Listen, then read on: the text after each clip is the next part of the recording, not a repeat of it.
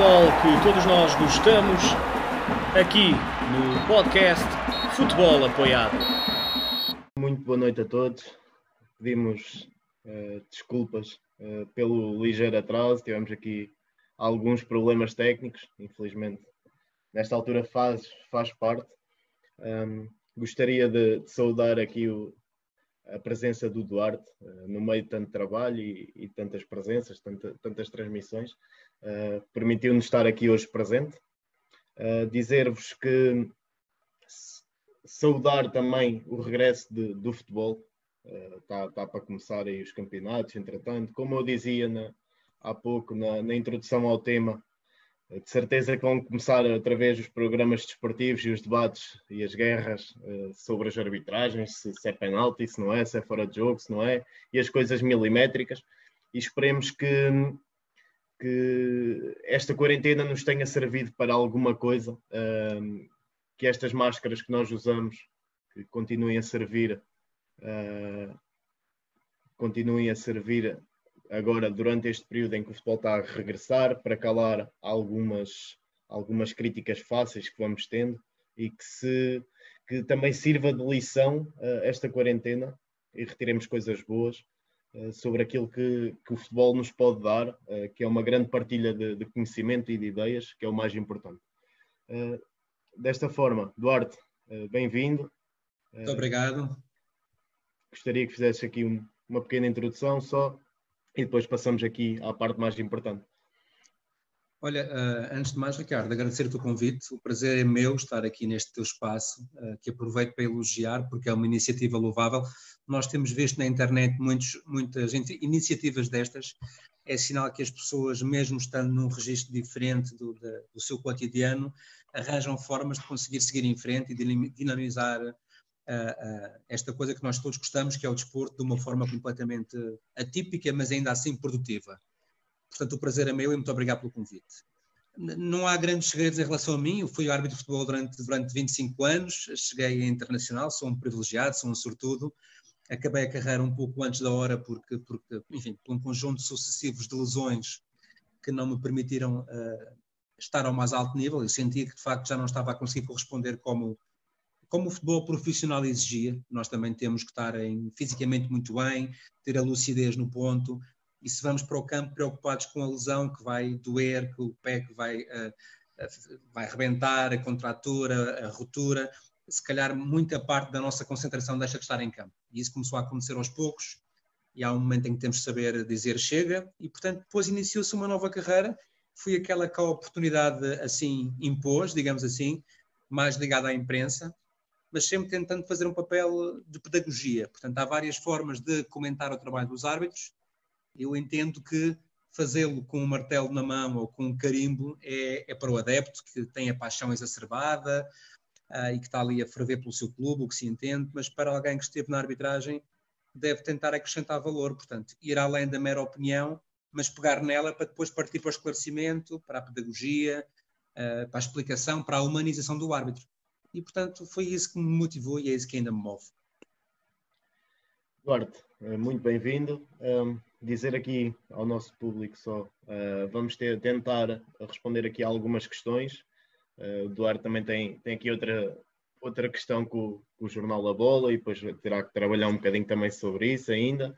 Uh, vamos tentar organizar isto de forma. Novos, são os novos tempos. Exatamente. temos tempo, temos tempo para conversar.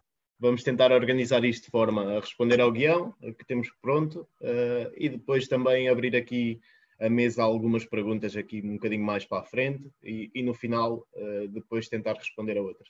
Uh, desta forma, dizer-vos só, o nosso canal do YouTube também já está pronto, onde estará também esta transmissão a partir da manhã. portanto, passem lá, subscrevam. A página do Instagram também tem estado a funcionar uh, e temos tentado manter isto de forma ativa a chegar a toda a gente. Duarte, passar aqui à primeira pergunta. Vamos lá.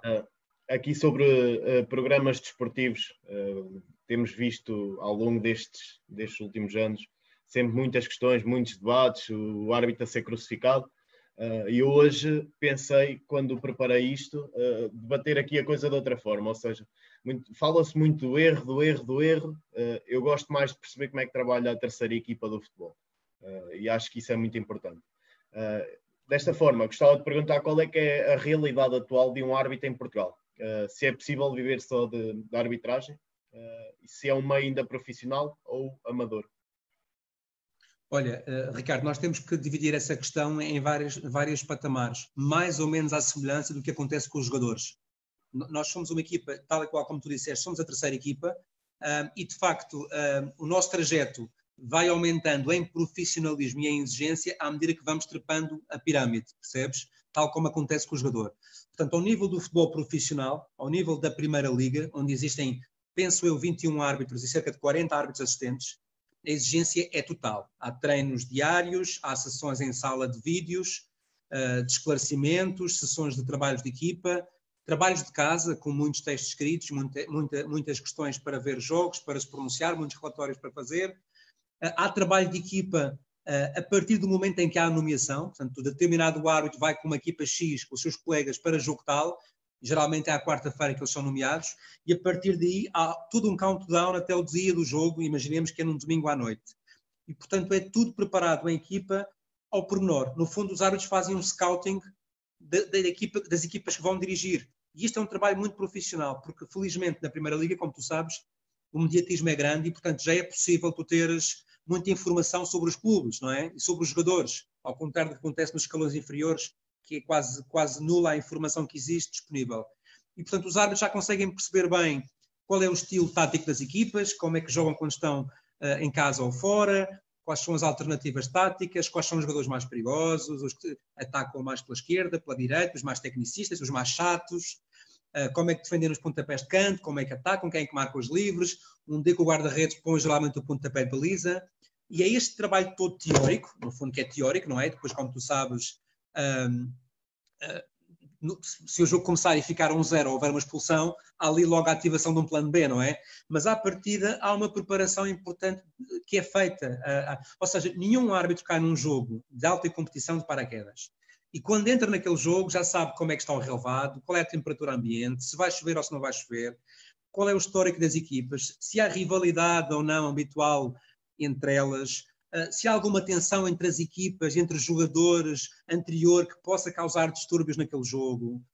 Identifica todos os elementos que o possam ajudar a dirigir o jogo o melhor que pode e sabe. E, portanto, este, este profissionalismo mantém-se na atitude nos escalões mais jovens, eles fazem tudo o que podem, mas têm muito menos informação e têm muito mais jogos, portanto é muito mais difícil. Duarte, uh, em relação aqui à arbitragem, muitas das vezes uh, na minha opinião, uh, o, problema está em saber-se pouco sobre, sobre o trabalho dos árbitros e um bocado sobre aquele cenário negro que costumam meter em volta de, de, do relacionamento dos árbitros, como, como se fosse um elemento estranho ao jogo, quando é, é um dos elementos mais importantes, se calhar o mais importante, ou, além dos jogadores. Uh, e que, que, tem um trabalho fundamental e que para isso tem que ter de certeza um, um longo período de preparação.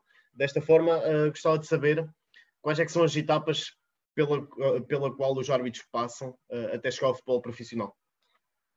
Olha, um, aqui já pode ser um bocadinho diferente dos jogadores, porque, como tu sabes, há jogadores que passam pelo futebol de formação e depois, muito cedo, ingressam logo na primeira equipa, ao nível da primeira liga, conforme o seu talento e as oportunidades que tenham.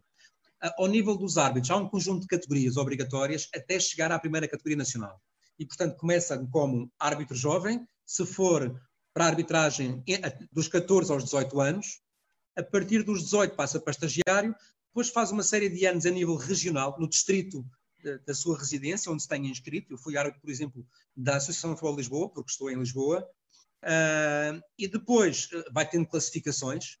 Essas classificações têm por base as observações dos jogos feitas por especialistas, as notas que têm na sua, nas suas performances e também uma pequena parte em relação a testes físicos e testes escritos que vão cumprindo para saber uh, quer das suas condições físicas, quer avaliar também as suas condições técnicas, sua, o seu conhecimento das regras. Depois passam para o patamar da federação, onde também começam depois a criar oportunidades para alguns chegarem à Primeira Liga. Para teres uma ideia, Ricardo, neste momento há cerca de 4 mil árbitros no ativo para uma necessidade de 10 mil. Uh, e, portanto, há muitos jogos que ainda ficam sem árbitro nos distritais, apesar de haver árbitros a fazerem 5 e 6 jogos por fim de semana. A esse nível a carência é muito grande, porque de facto o apelo para a arbitragem ainda é muito difícil neste contexto todo de suspeição e de, e de, e de má fama que os árbitros têm. Na primeira categoria, como eu te disse, é, é o topo da pirâmide nacional e depois aí o objetivo é, é trepar para a internacional, onde chegarão 8, 9, 10, conforme as cotas que a FIFA concede a cada país. Eduardo, uh, em relação a essas etapas todas, há algum critério de avaliação uh, que permita passar ao próximo passo? Não, são, são, uh, são as observações dos jogos que os árbitros fazem em campo, ou seja, há especialistas que são os observadores, são geralmente ex-árbitros quando acabam a carreira, que fazem a avaliação de, do árbitro no estádio, ou seja, eles têm um relatório técnico com várias componentes, disciplinar, critério técnico, condição física, personalidade, gestão de conflitos, enfim, tem uma série de requisitos em que eles são parametrizados e avaliados em cada jogo. A soma de todas as suas avaliações, mais as notas que têm durante a época em dois ou três testes, testes escritos e dois ou três testes, testes físicos, culminam numa classificação final, em que os primeiros da lista, depende dos distritos, 2, 3, 4, sobem à categoria a seguir e os últimos descem. É, funciona um pouco como os clubes. E, portanto, uh, para teres uma ideia, na, quando eu estive na terceira divisão nacional, que já é extinta, uh, haviam 150 árbitros, 140, para subir em 12. Uh, portanto, a, a, subida é difícil e muitas vezes ter uma boa época não chega, porque basta teres um cartão amarelo num jogo qualquer que o observador entenda que foi mal avaliado, as diferenças entre as milésimas entre quem sobe e quem desce são muito curtas e, portanto, uh, um, é preciso também ter a estrelinha, percebes? E depois faz o teu trajeto, mas obviamente que a competência também ajuda, o trabalho, o sacrifício, o empenho, a dedicação, porque quem não se entrega a fundo à arbitragem e vê isto apenas como um passatempo de fim de semana, nunca irá longe, nunca. E, portanto, isto acontece um pouco como os jogadores e penso eu como os treinadores. Eduardo, esse número de vagas é definido uh, por alguma questão de, de, quem sai, por exemplo? Também, quem sai e quem desce. Porque okay. em todas as categorias, até na primeira categoria nacional, há descidas e há subidas. E, portanto, exatamente como acontece com as classificações dos clubes. E tudo está previsto em regulamento, a nível nacional da Federação, a nível eh, distrital de cada uma das 22 associações. Mas está tudo bem parametrizado e está tudo muito bem encadeado naquele que é o regulamento maior da Casa-Mãe, que é a Federação. Podemos concordar ou não com alguns critérios, mas eles estão uh, uh, adequados, diria eu, em relação à proporção de cada associação, porque elas são diferentes, umas muito bem maiores do que outras, com muito mais representatividade de árbitros e de equipas do que outras, não é? Eh, para quem se inicia, esse processo acaba por ser uh, normalmente mais longo do que, por exemplo, se calhar um jogador de futebol, certo? Sim, se mas se bem que repara, há jogadores que começam aos 7, 6 nas escolinhas, 8, e esses também ficam 10 anos para chegar à equipa principal, no mínimo. E, portanto, os árbitros também não andarão muito longe entre os 7, 8 e 10 anos para conseguirem, pelo menos, chegar lá. Depois, nem todos chegam, porque lá está, há ali um filtro muito grande no número de pessoas que sobe e no número de pessoas que desce, e, portanto, a ideia é, em tese, é boa, é tu teres no topo da pirâmide a qualidade maior, mas muitas vezes na prática, como tu sabes, e também tens grandes jogadores que nunca passaram dos escalões secundários e grandes treinadores que nunca tiveram uma oportunidade e acontece exatamente o mesmo. Portanto, eu diria que ao trabalho, que é preponderante, à dedicação e ao sacrifício, ao compromisso, aquela estrelinha. Uh, mas eu também costumo dizer que há duas filas, há a fila da sorte e há a fila do azar e nós sabemos, temos que nos saber pôr na fila certa, não é? E, e pronto, e esta conjugação de variáveis faz-nos chegar ao topo. Eduardo, agora falando aí um bocadinho de, desta questão do, mais da formação, uh, não achas que deveria existir um maior acompanhamento sobre quem se inicia? Uh, muitas das vezes são logo lançados às feras e, e nós, eu no meu caso, que treino formação, Uh, o que eu sinto é que muita, muito, acontece mesmo muito eles estarem ali com muitas dúvidas ainda, porque é normal, é muita lei para, para se saber, uh, e a inexperiência e aquele nervosismo inicial, mas acho que acabam por receber pouco feedback e pouco acompanhamento. É. E isso tem, e é, verdade, é verdade, é verdade e é transversal ao país todo, mesmo nas associações como Lisboa, Porto, Braga, que têm muitos árbitros e uma estrutura muito, muito grande já, mas a verdade é que continuam a faltar recursos humanos, quer na própria arbitragem, quer também uh, em quem rodeia a arbitragem, na estrutura da arbitragem. E tem sido uma das grandes lacunas uh, a nível das associações distritais, é a sua incapacidade em ter acompanhamento dos mais jovens. Para que tu tenhas mais ou menos uma ideia, o número de árbitros que terminam um curso é, regra geral, 50% a 70% daqueles que se inscrevem inicialmente. O que já é bom, porque houve alturas em que era menor. Isto também varia nos distritos e nos conselhos. Mas depois o pior é a retenção a um ano e a dois anos. Porque quando começam os jogos e os apertos, e os miúdos que têm 14, 15 e 16 anos, e também têm paz nas bancadas, como tu compreendes, também têm lá alguém que sabe que eles não são corruptos, nem são malandros, e que também estão a começar, e portanto nós começamos a errar, tal como os jovens que tu treinas, como, como é óbvio, não é? Eles também têm que ser lançados nestes jogos, porque esta é a base, isto é o começo deles, mas como tu também sabes, a intolerância, a regra geral, é muito grande em relação aos erros dos árbitros, mesmo nesses escalões.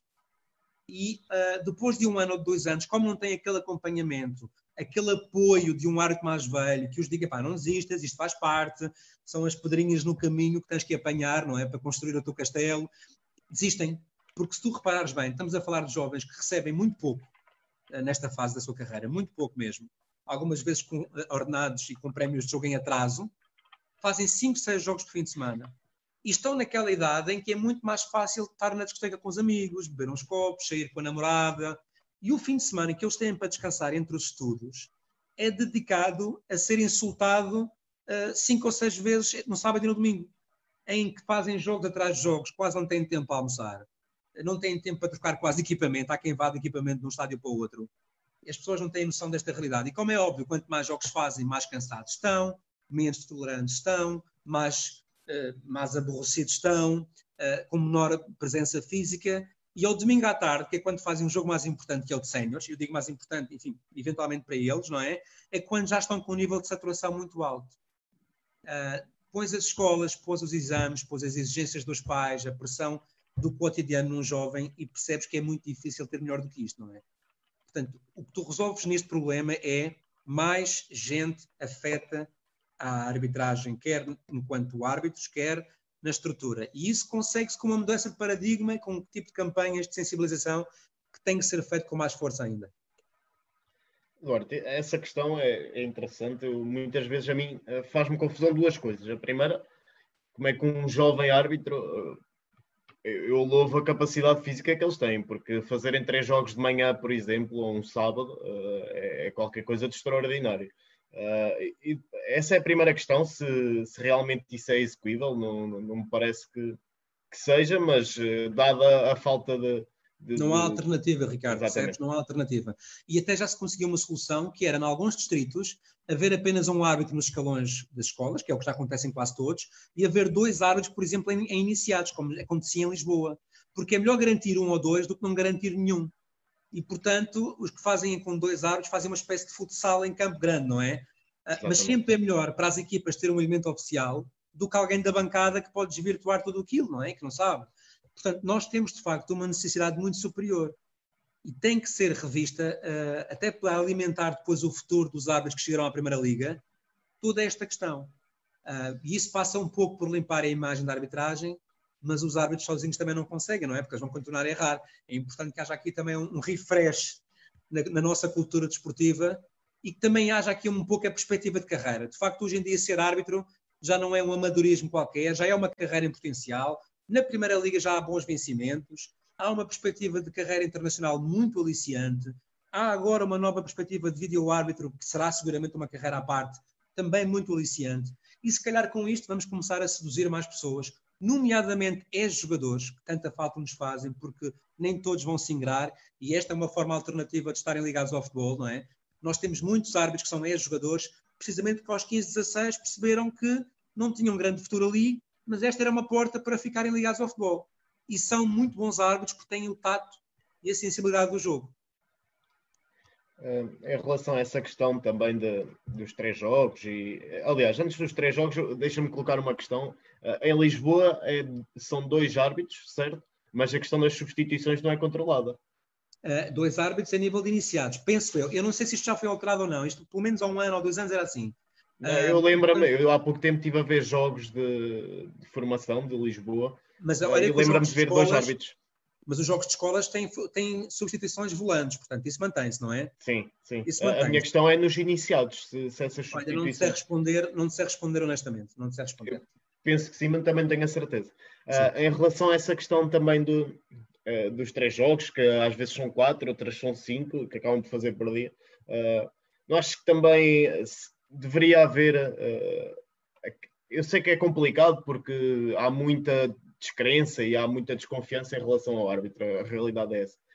mas não deveria haver uma maior abertura, por exemplo, quando o árbitro chega, quando o árbitro acaba um jogo, Uh, quando o árbitro acaba aquela sequência de jogos, haver uma conversa uh, logo entre os clubes, feedback, como é que correu, como é que não correu. Uh, porque o que eu sinto é que muitas vezes os árbitros vão, fazem os três jogos, se for preciso, pegam no carro, têm que almoçar à pressa e vão logo diretos para o outro lado da cidade, se fosse preciso. não sei se concordas com isso. Eu concordo, só que isso é, uma, isso é uma realidade, eu diria quase romântica, mas muito bem intencionada, que tem que partir da boa vontade de todos. Sim. Tu sabes que, se por um lado é verdade, e nós temos que ser os primeiros a olhar para o nosso umbigo, que há muita malta que vai para o jogo e de facto não honra a camisola, porque tem alguma prepotência, porque uh, estão desanimados com a carreira que tiveram ou que não tiveram, porque acordar de manhã é um grande frete e a noitada foi grande e não há responsabilidade. Eu diria que isso é uma grande minoria, espero eu, mas existem e nós temos que, de facto, detectar esses elementos porque eles estão a mais na arbitragem também é verdade que quando as coisas não correm bem para determinado clube, como tu sabes, às vezes há uma intolerância muito grande dos dirigentes. E essa conversa é inviável, não vale a pena. Até porque também eles têm pressa para que vão fazer outros jogos à tarde, com outros escalões.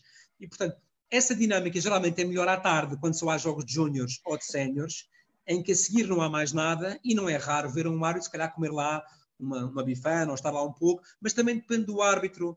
Sabes que os árbitros têm muito receio que se tire uma fotografia e que se mande para o Conselho de Arbitragem a dizer a, a, desconfigurar tudo aquilo, a desmontar aquilo e a dizer que aquilo é um cenário de promiscuidade.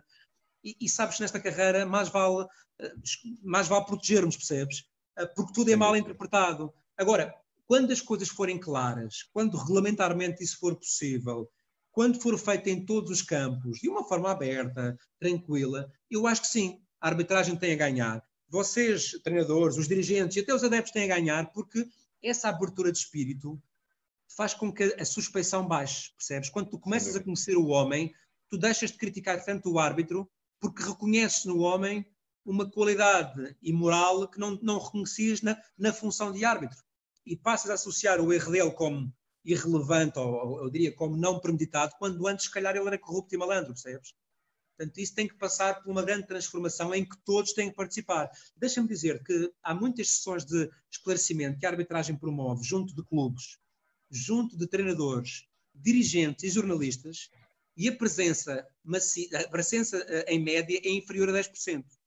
Não há interesse das pessoas em assistir a uma conversa sobre leis de jogo, o que aí vem na nova época, esclarecimentos, e depois as pessoas também percebes, ou seja, não há culpas de ninguém, há culpas de todos. Nós temos todos de fazer parte da solução. E como o árbitro é um elemento imprescindível do jogo, não há jogo sem árbitro. Não sei se me estás a ouvir. Estás a ouvir? Estou, estou, okay. sim. Agora sim. Acho que ganhávamos todos que houvesse alguma transparência a esse nível. Sabendo que, dentro do campo, cada um tem uma função para cumprir. Acho que, lá está, é, nós, nós temos que cada vez mais ter uma missão diferente no, no futuro. E, e, principalmente, acho que quando se deve começar é pela formação. E essa, essa reunião, nem que fosse com, com, os diretores de equipa, não é? Porque cada jogo tem que ter um diretor de equipa uh, nem que fosse 10 minutos só uh, debater, uh, acho que poderia ser importante. Agora, eu percebo quando dizes que isto é um cenário romântico. Agora... Sim, mas atenção, que é um cenário romântico, mas é o correto e é o viável. E quando digo que é romântico, é não estou a vê-lo acontecer agora, mas claro. podem ser criadas condições para que ele aconteça, porque esse é o cenário ideal. Por exemplo, uma pequena reunião, como aliás já é feita ao nível do futebol profissional, há uma reunião com os intervenientes, tem algum formalismo, porque há outras questões para, para salvaguardar, como há muitas pessoas de emergência e por aí fora, mas uma pequena conversa com os dois delegados das equipas, nem que seja de 5 minutos, a dar uma previsão sobre o jogo, a pedir algum comportamento, a pedir alguma tolerância. Claro que isto depois ia se tornar um pouco banal, não é? Claro. Depois vão para o campo todos dizer, pá, na reunião disseste isto e afinal está a ser aquilo, assim que o primeiro lance passar. Mas há que começar por algum sítio. Agora, Exatamente. isto também depende muito da, da, da, do, do comportamento, da educação e da atitude das pessoas. E como tu sabes, ainda estamos muito longe da cultura desportiva ideal que podíamos ter no nosso país. E a latinidade disfarça algumas coisas, mas não desculpa tudo. É uma questão de educação, claramente. sem dúvida, sem dúvida. Uh, uh, tenho aqui um árbitro a dar-nos os parabéns por termos uh, o Duarte aqui, uh, ao Pinto Nunes, que é árbitro em Coimbra. Um abraço para ele. Um abraço para ele. Um, depois, um, vamos aqui à próxima, à próxima questão. É uma questão um bocado direta, é uma coisa que eu sinto e, e, que vai de encontro aqui a esta questão, que é a, a fronteira entre a arrogância e a imposição das leis. Eu acho que é mesmo muito tenue no, no futebol. Uh, e, e, isso vai sempre advir uh, desta tal questão de não conhecermos principalmente o homem que está por trás daquele equipamento uh, que vai para dentro de campo. Um, mas também mas... vai muito da questão do próprio árbitro não ter perfil para ser árbitro. Sim. E eu continuo sim. a dizer-te, é preciso olhar para o nosso umbigo antes de apontar para o umbigo dos outros. Exatamente. E, portanto, eu diria que os árbitros são formados também, quando estão a tirar o curso, na vertente humana, ou seja, cuidado. Nós estamos a ligar com equipas, para já que são amadoras, não é? Que são, trabalham por Carolice, fazem um trabalho fantástico na formação de crianças, 200, 300 crianças, e, portanto, até a nível comunitário, não é? Obviamente, uns são mais tolerantes do que outros, uns têm mais educação do que outros. Nos campos, o povo é mais tolerante do que noutros. Nós sabemos, nós vimos televisão, sabemos o que é que acontece às vezes de mal e de bom.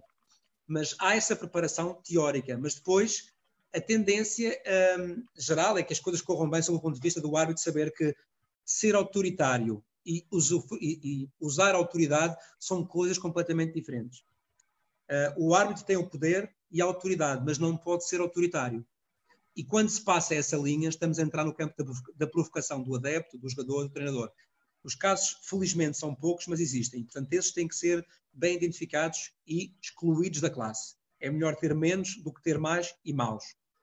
Em relação à questão da, dessa linha, convenhamos, Ricardo, ela também acontece com alguns dirigentes. Tu vês treinadores, teus colegas, que são absolutamente fantásticos, dizem aos jogadores para não fazerem barulho, cumprimentam quando ganham e quando perdem, mesmo com alguma razão de queixa, e tens outros que são o dínamo da combustão do público, não é? Que têm uma atitude muito provocatória.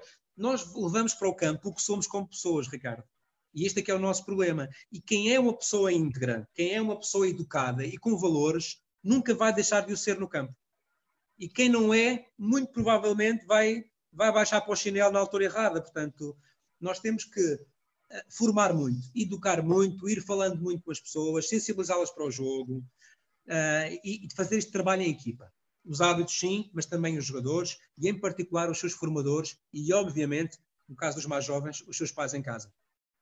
Acho que, muito sinceramente, e vou, vou ser muito franco em relação a isto, porque aqui ninguém é, é ninguém está eh, imune a ter maus comportamentos ou, a ter eh, um mau exemplo. Acho que isso toda a gente já passou por isso. E, e eu, com o meu crescimento, eu comecei como treinador com 20 anos, neste momento tenho 26, e muito sinceramente já tive, se calhar, uh, atitudes menos corretas uh, ou palavras menos corretas no calor do jogo. Mas o que me leva a crer, e ao longo destes seis anos como treinador, quando começamos a olhar para a formação um bocadinho menos como o resultado e mais como formação mesmo, deixamos também de, de, ir tão para cima dos árbitros, porque eu acho que o problema está mesmo em olharmos para o resultado.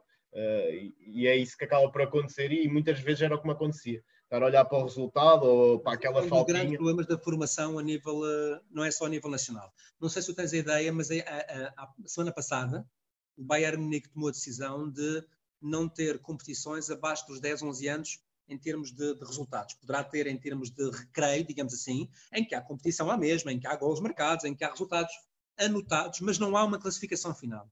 E porquê? Porque naquela idade de formação, tu estás a tirar o prazer do jogo, do, da aprendizagem das, das, das, técnicas de jogo, da qualidade dos miúdos, para lhes pôr uma pressão adicional que é uh, resultadista, digamos assim. Ou seja, já não passa, já não interessa jogar um bom futebol, aprender o futebol no seu melhor, passa a ser importante ganhar nem que seja por um com um gol com a mão. E isto é desvirtuar na formação os valores principais. Estes miúdos vão crescer sempre com uma dinâmica muito orientada para isso.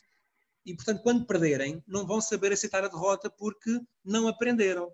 Portanto, parece-me que nos escalões de formação, nomeadamente de escolas, em que ainda são muito meninos, 8, 9, 10 anos, no futebol 7, não é? Em que há petizes, há benjamins, há por aí fora, nós não devíamos ter classificações, mas uma espécie de ranking disciplinar, ou de mais golos marcados por jogo, mas em que houvesse prémios de incentivo e não castigos, não, não, não, não o castigo do jogo, do resultado em si. E pode haver competição na mesma, que houve experiências que já o provaram. Há, jogam todos, aquele menino que é mais gordinho, aquele menino que é mais baixinho, a menina, jogam todos, percebes? E isto é integração, e o desporto também tem que ser integração, pelo menos nestas idades.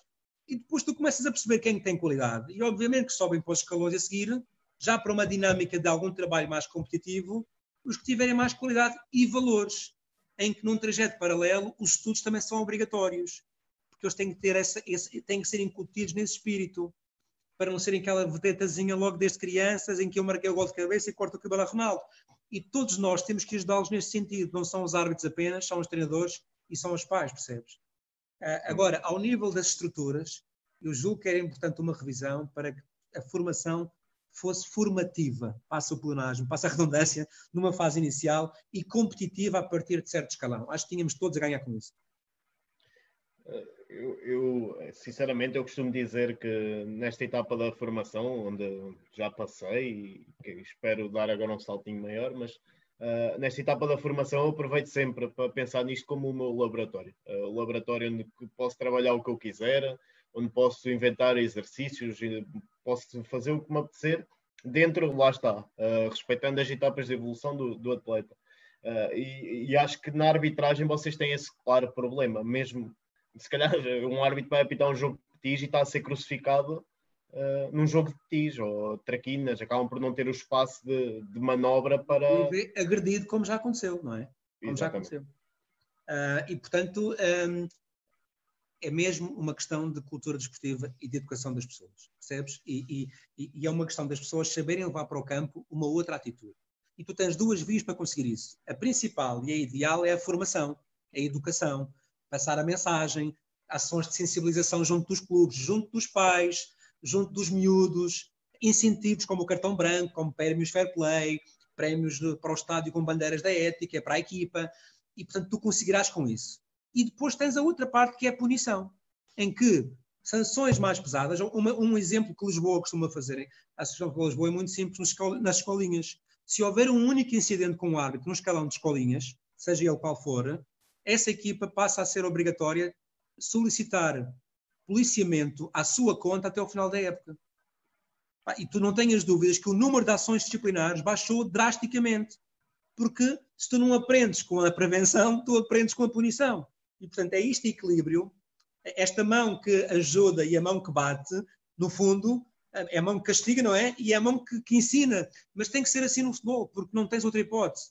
Um, sobretudo quando tu tens uma panóplia de pessoas tão diferentes, de zonas tão distintas, com educações tão diferentes. Portanto, não vale a pena. Já vamos tendo aqui uh, algumas questões, vamos para mais um bocadinho. Olha, está aqui um rapaz, que é o Nuno Proença, que eu agradeço, que nos confirmou que ao nível dos iniciados mantêm-se as cinco substituições e que não são volantes. Portanto, está esclarecida a questão de há pouco, que eu agradeço ao Nuno e mando um enorme abraço para uma série de amigos aqui, para o Ivo e uma série de amigos que estão aqui também a nos mandar os cumprimentos. Ok, impecável. Uh, passar aqui à, à próxima questão. Um, sabemos de antemão que existe uma grande paixão pelo jogo. Uh, eu acho que, que, lá está, como estávamos a falar, o árbitro deveria ter uma maior aproximação ao jogo. Uh, eu digo isto uh, porque acho que ele devia estar inserido num, num, processo evolutivo e aquisitivo do jogo. Ou seja, uh, seria importante refletir-se também sobre o olhar do árbitro dentro de campo. Muitas das vezes ouvimos os jogadores, ouvimos os treinadores, ouvimos os comentadores, o político, ouvimos toda a gente. Mas a visão do árbitro sobre a evolução do jogo não seria importante também? Ou seja, uh, refere-se em termos de exposição pública, de, mas na alta, na, alta, na, na, alta competição, é isso? Sim, sim, sim, sim. Duas coisas também aqui para, para, para distinguir, que me parecem importantes, e esta é a minha opinião, como é óbvio. Primeiro, totalmente de acordo que a classe de arbitragem, ao nível do futebol profissional, tem que comunicar mais posterior. Tem que ser mais comunicativa. Eu não tenho dúvida nenhuma de, de algo que aprendi na minha carreira e que hoje, a esta distância, já fora da bolha, consigo ainda ver com mais clareza quanto mais transparência de processos, quanto mais comunicação estrategicamente bem feita, atenção, menos suspeição, menos críticas negativas e menos insultos. Porquê? Porque quando as pessoas se sentem integradas num processo, elas deixam de desconfiar. Podem concordar, podem discordar, podem criticar, mas não atacam o homem, atacam a competência do uh, profissional, que é uma coisa completamente diferente e aceitável. Por outro lado, não podemos banalizar a comunicação. Por exemplo, a ideia peregrina de que os árbitros podiam ir aos flash interviews ou às conferências de imprensa depois de cada jogo é bondosa, mas não faz sentido. E por uma razão muito simples, porque imagina este cenário. Eu sou árbitro e falho um penalti num, num, num Porto Boa Vista. E vou à televisão, à conferência de imprensa e digo, meus senhores, eu já vi o lance, infelizmente já reparei que cometi um erro, uh, estava mal colocado, distraí-me com uma, uma, palavra do meu colega, deixei que um jogador me tapasse a visão, estava a limpar o suor na altura errada e não vi. E as pessoas achavam isso fantástico, porque era uma transparência, era humildade. E imagina que na semana a seguir acontecia exatamente o mesmo. E na outra também. Já não havia tolerância nenhuma para palavras. O que as pessoas iriam dizer é fala menos e apita mais. Ou seja, tem que haver um conjunto de intervenções, mas no momento certo. Por exemplo, uma estrutura de arbitragem devia marcar, no princípio da época, um conjunto de datas até o final da época em que faria intervenções públicas com um ou dois árbitros. Imagina, 31 de setembro, 31 de novembro, 31 de janeiro, 31 de março e no final do campeonato. E em que nesses momentos faziam retrospectivas sobre tudo o que fosse possível falar. Os jornalistas perguntavam, era aberto a dirigentes, estariam árbitros a assumir os seus erros, a falar, a explicar os lances. Fora desses prazos, não havia conversa para ninguém, nem a reboque dos clubes, nem a reboque de quem quer que fosse na imprensa. Portanto, a única exceção seria acontecer um lance completamente atípico, que ninguém conhece a regra, em que houve uma decisão que está a gerar uma polémica monstruosa. Aí sim, justifica-se uma intervenção para acalmar os ânimos e esclarecer. E se calhar poupar-se uma discussão de semanas e de meses. Mas percebes? Ou seja, esta, esta comunicação sim tem que haver. Tem que haver um Facebook da arbitragem com esclarecimentos diários, a falar abertamente sobre os lances, ainda que na primeira fase tu saibas que vais levar com muita gente das redes sociais, como tu sabes que levas hoje em dia, também eu levo e levo muito, uh, e faz parte, mas a questão da educação é assim mesmo. Começas a bater com o jornal no cãozinho até ele perceber que tem que fazer xixi fora de casa, e as coisas são assim mesmo. Uh, e, portanto, isto tem que começar. Eu recordo, Ricardo, que o Vaticano tem o E-terço, até o Vaticano já se rendeu às novas tecnologias. Os trampos da vida, e esse com, com paranoia para o Twitter, o António Costa, o Presidente da República, o, o, Papa, toda a gente tem redes sociais porque são um canal de comunicação fundamental em que tu próprio controlas a tua informação. Portanto, uh, era importante usar estes meios para chegar às pessoas, sabendo usá-lo com cabeça, tronco e membros, estrategicamente, de forma transparente e clara. Sei, é, aí coloco duas questões. A primeira, recorda-me que há dois anos, pensei, duas épocas desportivas, eh, o Conselho de, de, de Arbitragem, penso eu, uh, terá colocado a questão de fazer ali uma revisão sobre lances durante cinco períodos, penso eu. Uh, só que depois aquilo acabou por não se concretizar, fez uma ou duas vezes e, e acho que acabou por não, não chegar a, a, a essa decisão.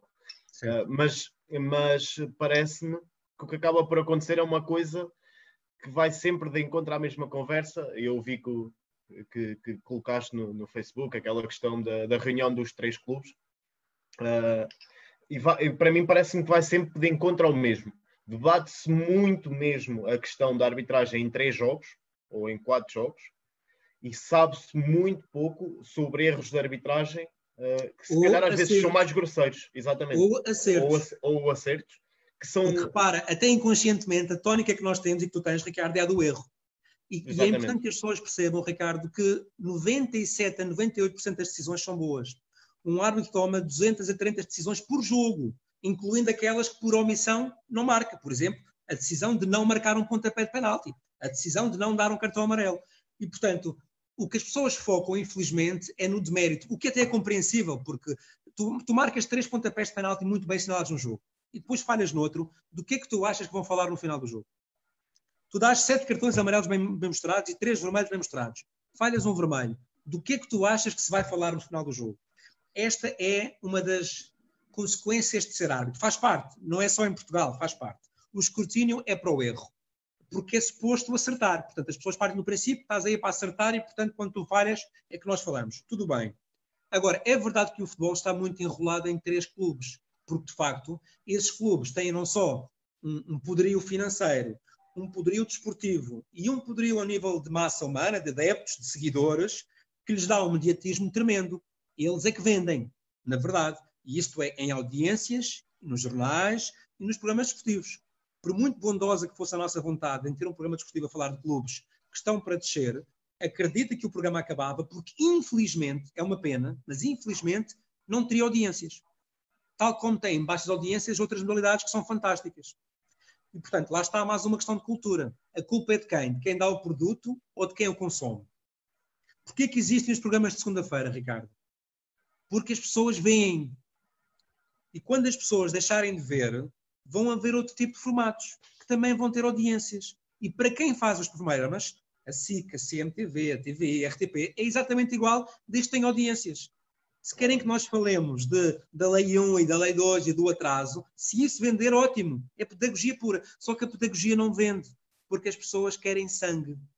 E esta é uma cultura muito nossa. Eu tinha um professor na faculdade que dizia: quando quiserem pôr, na, na altura não havia nada de informático, no, na altura em que eu estava, estava na faculdade, e, e, e, o que ele dizia é: quando quiserem fazer algum comentário para os vossos colegas na Associação de Estudantes, onde eu tive uns anos, e porem escrito num quadro grande lá no lobby, no, no wall para eles verem, escrevam sexo uh, e violência a vermelho. E depois por baixo escrevam: agora captamos a vossa atenção, queríamos falar-vos sobre a reunião magna e tal, tal, tal. E já era assim nessa altura, percebes? Portanto, inverter isto é possível, mas depende de todos, percebes? Depende de todos. Uh, senão é uma pescadinha de rabo na boca. E nós não podemos ser irónicos, o produto tem que ser vendido. E só se vende assim.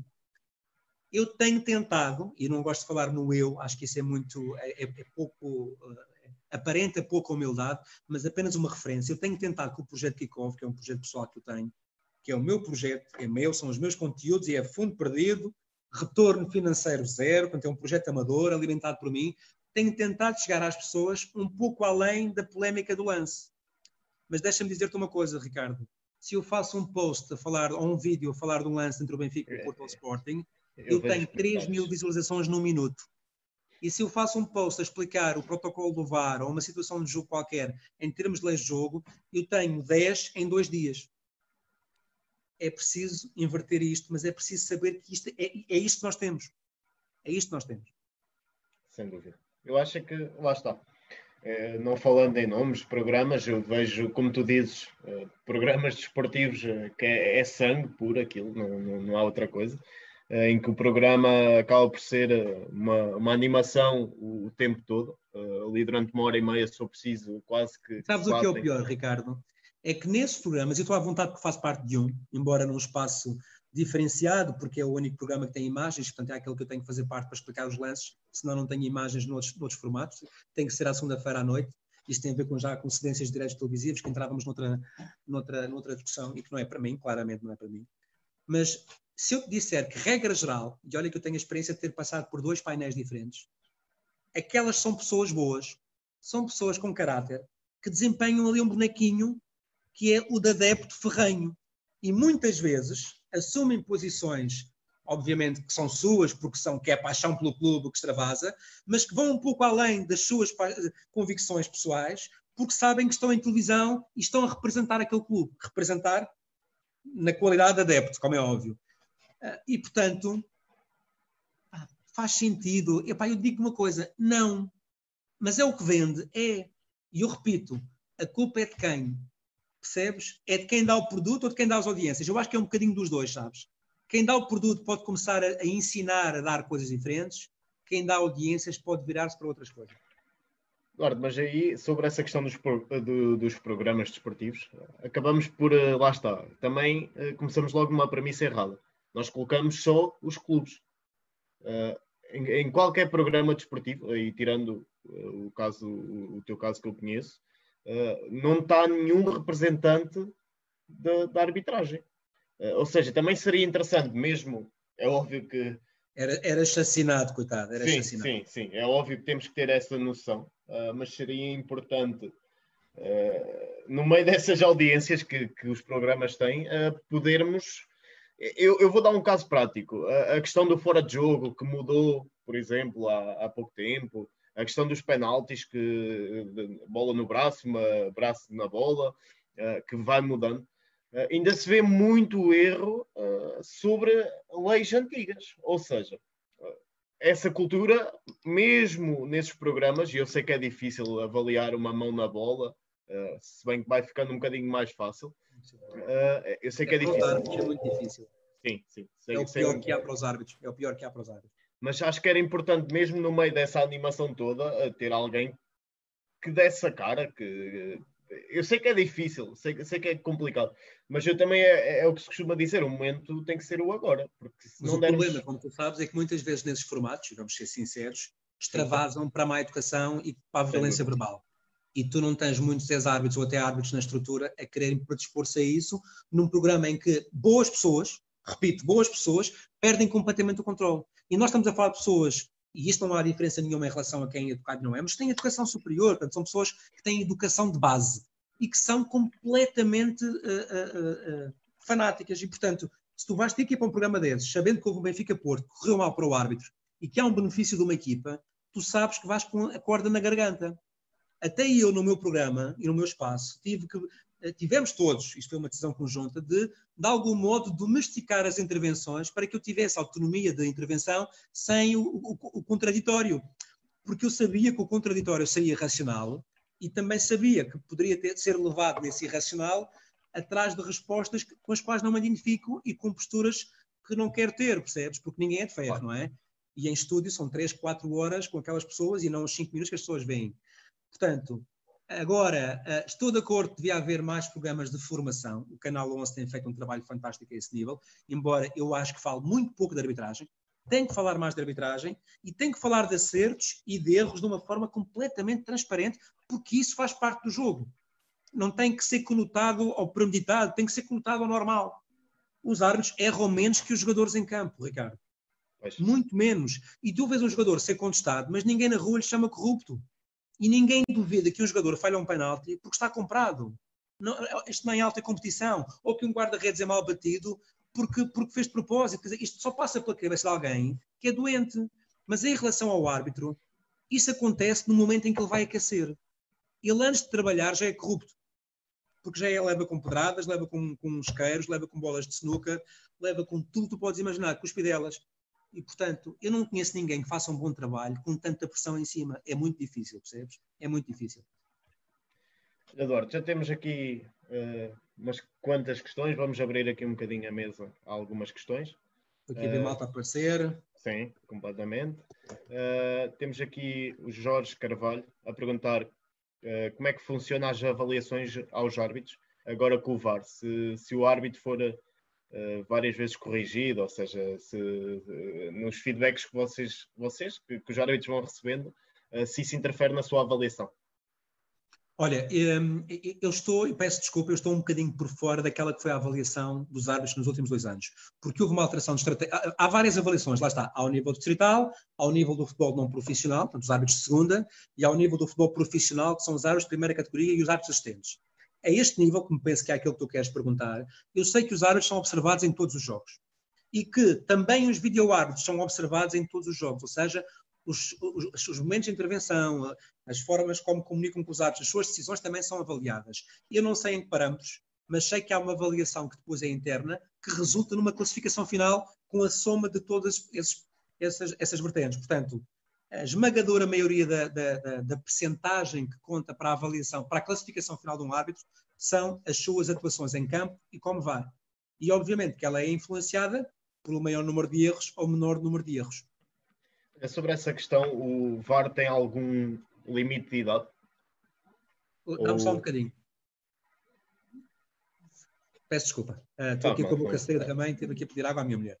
O VAR, uh, que eu conheça, não tem limite de idade. O que a FIFA diz, perdão, o que o International Board diz no manual do protocolo que criou para o, para o VAR é que poderiam ser ou ex-árbitros, e com isso está a dizer que não há limite de idade, embora peça que sejam aqueles que acabaram a carreira há pouco tempo, ou que estejam ligados de alguma forma ao futebol ou à arbitragem, e esses já podem ter acabado há mais tempo, ou preferencialmente um, árbitros no ativo. E, portanto, é o que neste momento está a fazer uh, o Conselho de Arbitragem, um, e obviamente que penso eu, o caminho a continuar a videoarbitragem como eu acho que vai continuar, ainda está em fase de crescimento, o caminho será criar um quadro de videoárbitros específico, como há, por exemplo, um quadro de árbitros assistentes, em que será uma carreira autónoma e aí sim, eventualmente, com outras, com outras pessoas a serem convidadas. Deixa-me dizer-te uma coisa muito interessante. Eu, eu, eu, tive em dois, tive a sorte e o privilégio de estar em dois workshops do International Board na altura em que estavam a montar o vídeo árbitro. E um deles foi em Nova York e nós fomos até à sede da NBA, onde eles têm um, o quartel-general do vídeo árbitro para a NBA. Como tu sabes, eles têm vídeo árbitro na NBA. Uh, a ideia, para teres uma ideia do, do que, é que estamos aqui a falar, eles têm um investimento de 50 milhões de dólares montado naquela casa o delay que eles têm para os árbitros intervirem nos jogos todos, a partir de Nova York, onde é o Replay Center, que é assim que se chama o, o nome dessa instalação da NBA, onde estão os bares, uh, entre a costa este e a costa oeste, eu diria que ele é maior como a Europa, não sei, uh, o delay é muitíssimo inferior a meio segundo, e portanto tem uma rede de cabo brutalíssima, vi bem o investimento, e além dos video árbitros, eles têm uma pessoa por cada jogo que é que eles chamam o spotter. E o spotter é um adepto que comprovadamente faz testes. É neutral, é um, é um fã do basquetebol. Uh, se for adepto de uma das equipas, não faz de spotter dessa equipa. Tem profundos conhecimentos do jogo, da dinâmica do jogo, dos jogadores e tenta identificar, para ajudar ao árbitro, ao vídeo-árbitro, lances que lhe passem despercebidos. Portanto, eles juntam um adepto ao vídeo-árbitro apenas para fazer de spotter, para encontrar lance. Olha, de ter ali um roubo de bola, uma bola no pé aos 3 segundos, vê lá se não queres analisar isso. E depois cabe ao vídeo arte intervir ou não. Mas repara ao ponto em que vai uh, a dimensão de, de, de, desta, desta intervenção. Portanto, nós estamos ainda a começar uma, uma, algo que é muito recente, Ricardo. Como tu já viste, as dores de crescimento estão à vista. Os árbitros passaram do relevado para a sala, passaram de, um, um, uma decisão tradicional de muitos anos no campo, com pressão, com corrida, com transpiração, com holofotes, para uma sala onde estão aqui normalmente vestidos, em que têm que detectar infrações como um comentador de arbitragem faz por vídeo. Depois tem que pedir a imagem ao técnico de imagem, o técnico de imagem tem que ter sensibilidade de futebol para passar a melhor imagem, o melhor ângulo, a melhor repetição, o mais rápido possível. Eles analisam isso tudo e depois falam com o árbitro. Ora, isto demora tempo e isto dá alguns erros, não é? e como em tudo, estamos agora a funilar quem é que tem mais jeito para a função e quem não tem. Porque agora também estamos a perceber. Sem dúvida, sem dúvida. Uh, sobre a, a, próxima questão, temos aqui Nuno Simões, a quem eu mando um abraço, uh, que se discute bastante a questão de não haver competição em escalões abaixo de sub-11, uh, eh, eu diria mesmo sub-12 neste caso por consequente, uh, propor-se não existirem árbitros. Qual é que é a opinião do Duarte na necessidade de haver árbitros desde muito cedo, sem a lógica da referência que fez a lógica de existir formação de árbitros? Ora, essa é uma, é uma questão nova para mim, que eu não tinha de facto equacionado. Uh, poderá fazer sentido, mas assim de repente, sem pensar muito no assunto, a primeira ideia que eu tenho é que não seria uma boa ideia. Apesar de não haver competição, há regras. Não pode haver penaltis, não pode haver, se houver um castigo, não pode haver mãos, não pode haver agressões, não pode haver uh, conflitos com empurrões. E se eles chegam aos 12 anos a pensar que estão a jogar futebol de rua ou na escola, vão com alguns vícios que depois levam com uma grande cacetada quando aterram no, no futebol de 11 aos 12 anos e começam a ver amarelos e vermelhos e ouvir o som das faltas. Portanto, a habituação ao árbitro, que no fundo tem que funcionar como o juiz da partida, não é? A pessoa que impõe as regras, que zela pela verdade esportiva, tem que, desde cedo, impor neles uma imagem de respeito. Ok? Eu vou divertir-me, eu vou jogar futebol pela diversão, que se lixa o resultado, eu quero é marcar gols, quero é fazer fintas, quero aprender a passar a bola para os meus colegas, quero fazer pontapés de bicicleta, quero ouvir o meu treinador na tática, porque eu já quero aprender as táticas, a posicionamento, mas também quero perceber que quando eu errar, há ali alguém a dizer-me para, que este é o teu limite. E acho que é importante, pelo menos um, existir. Eu, por acaso, nós tivemos aqui o, o Luís Mesquita no, uh, há dois ou três dias e estávamos a falar da questão de preparação física e ele disse uma coisa que acho que se enquadra também aqui, que é a, a formação logo desde o início, uh, o hábito da cultura, uh, que acaba por não acontecer e quando acontece é mal encarada mesmo. quando um árbitro se aproxima demasiado de um jogador, ou qualquer coisa, até às vezes ouço comentários sobre isso.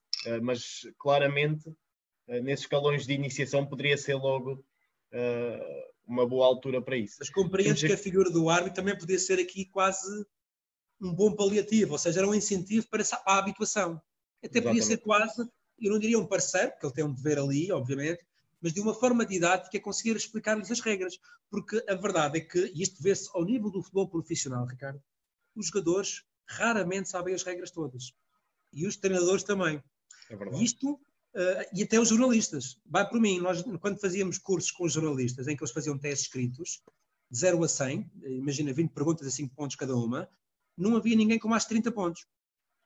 Porque uma coisa, tu sabes que dentro da área o defesa faz falta é penalti, uma entrada mais durinha é amarelo, outra é mais, mais forte é vermelho, mas depois há questões muito específicas que de facto as equipas não conhecem.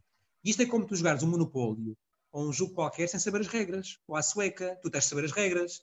E portanto, quanto mais souberes as regras, mais entendes a posição do árbitro. Aliás, até estás legitimado para criticá-lo, não é? Porque tu sabes que ele errou.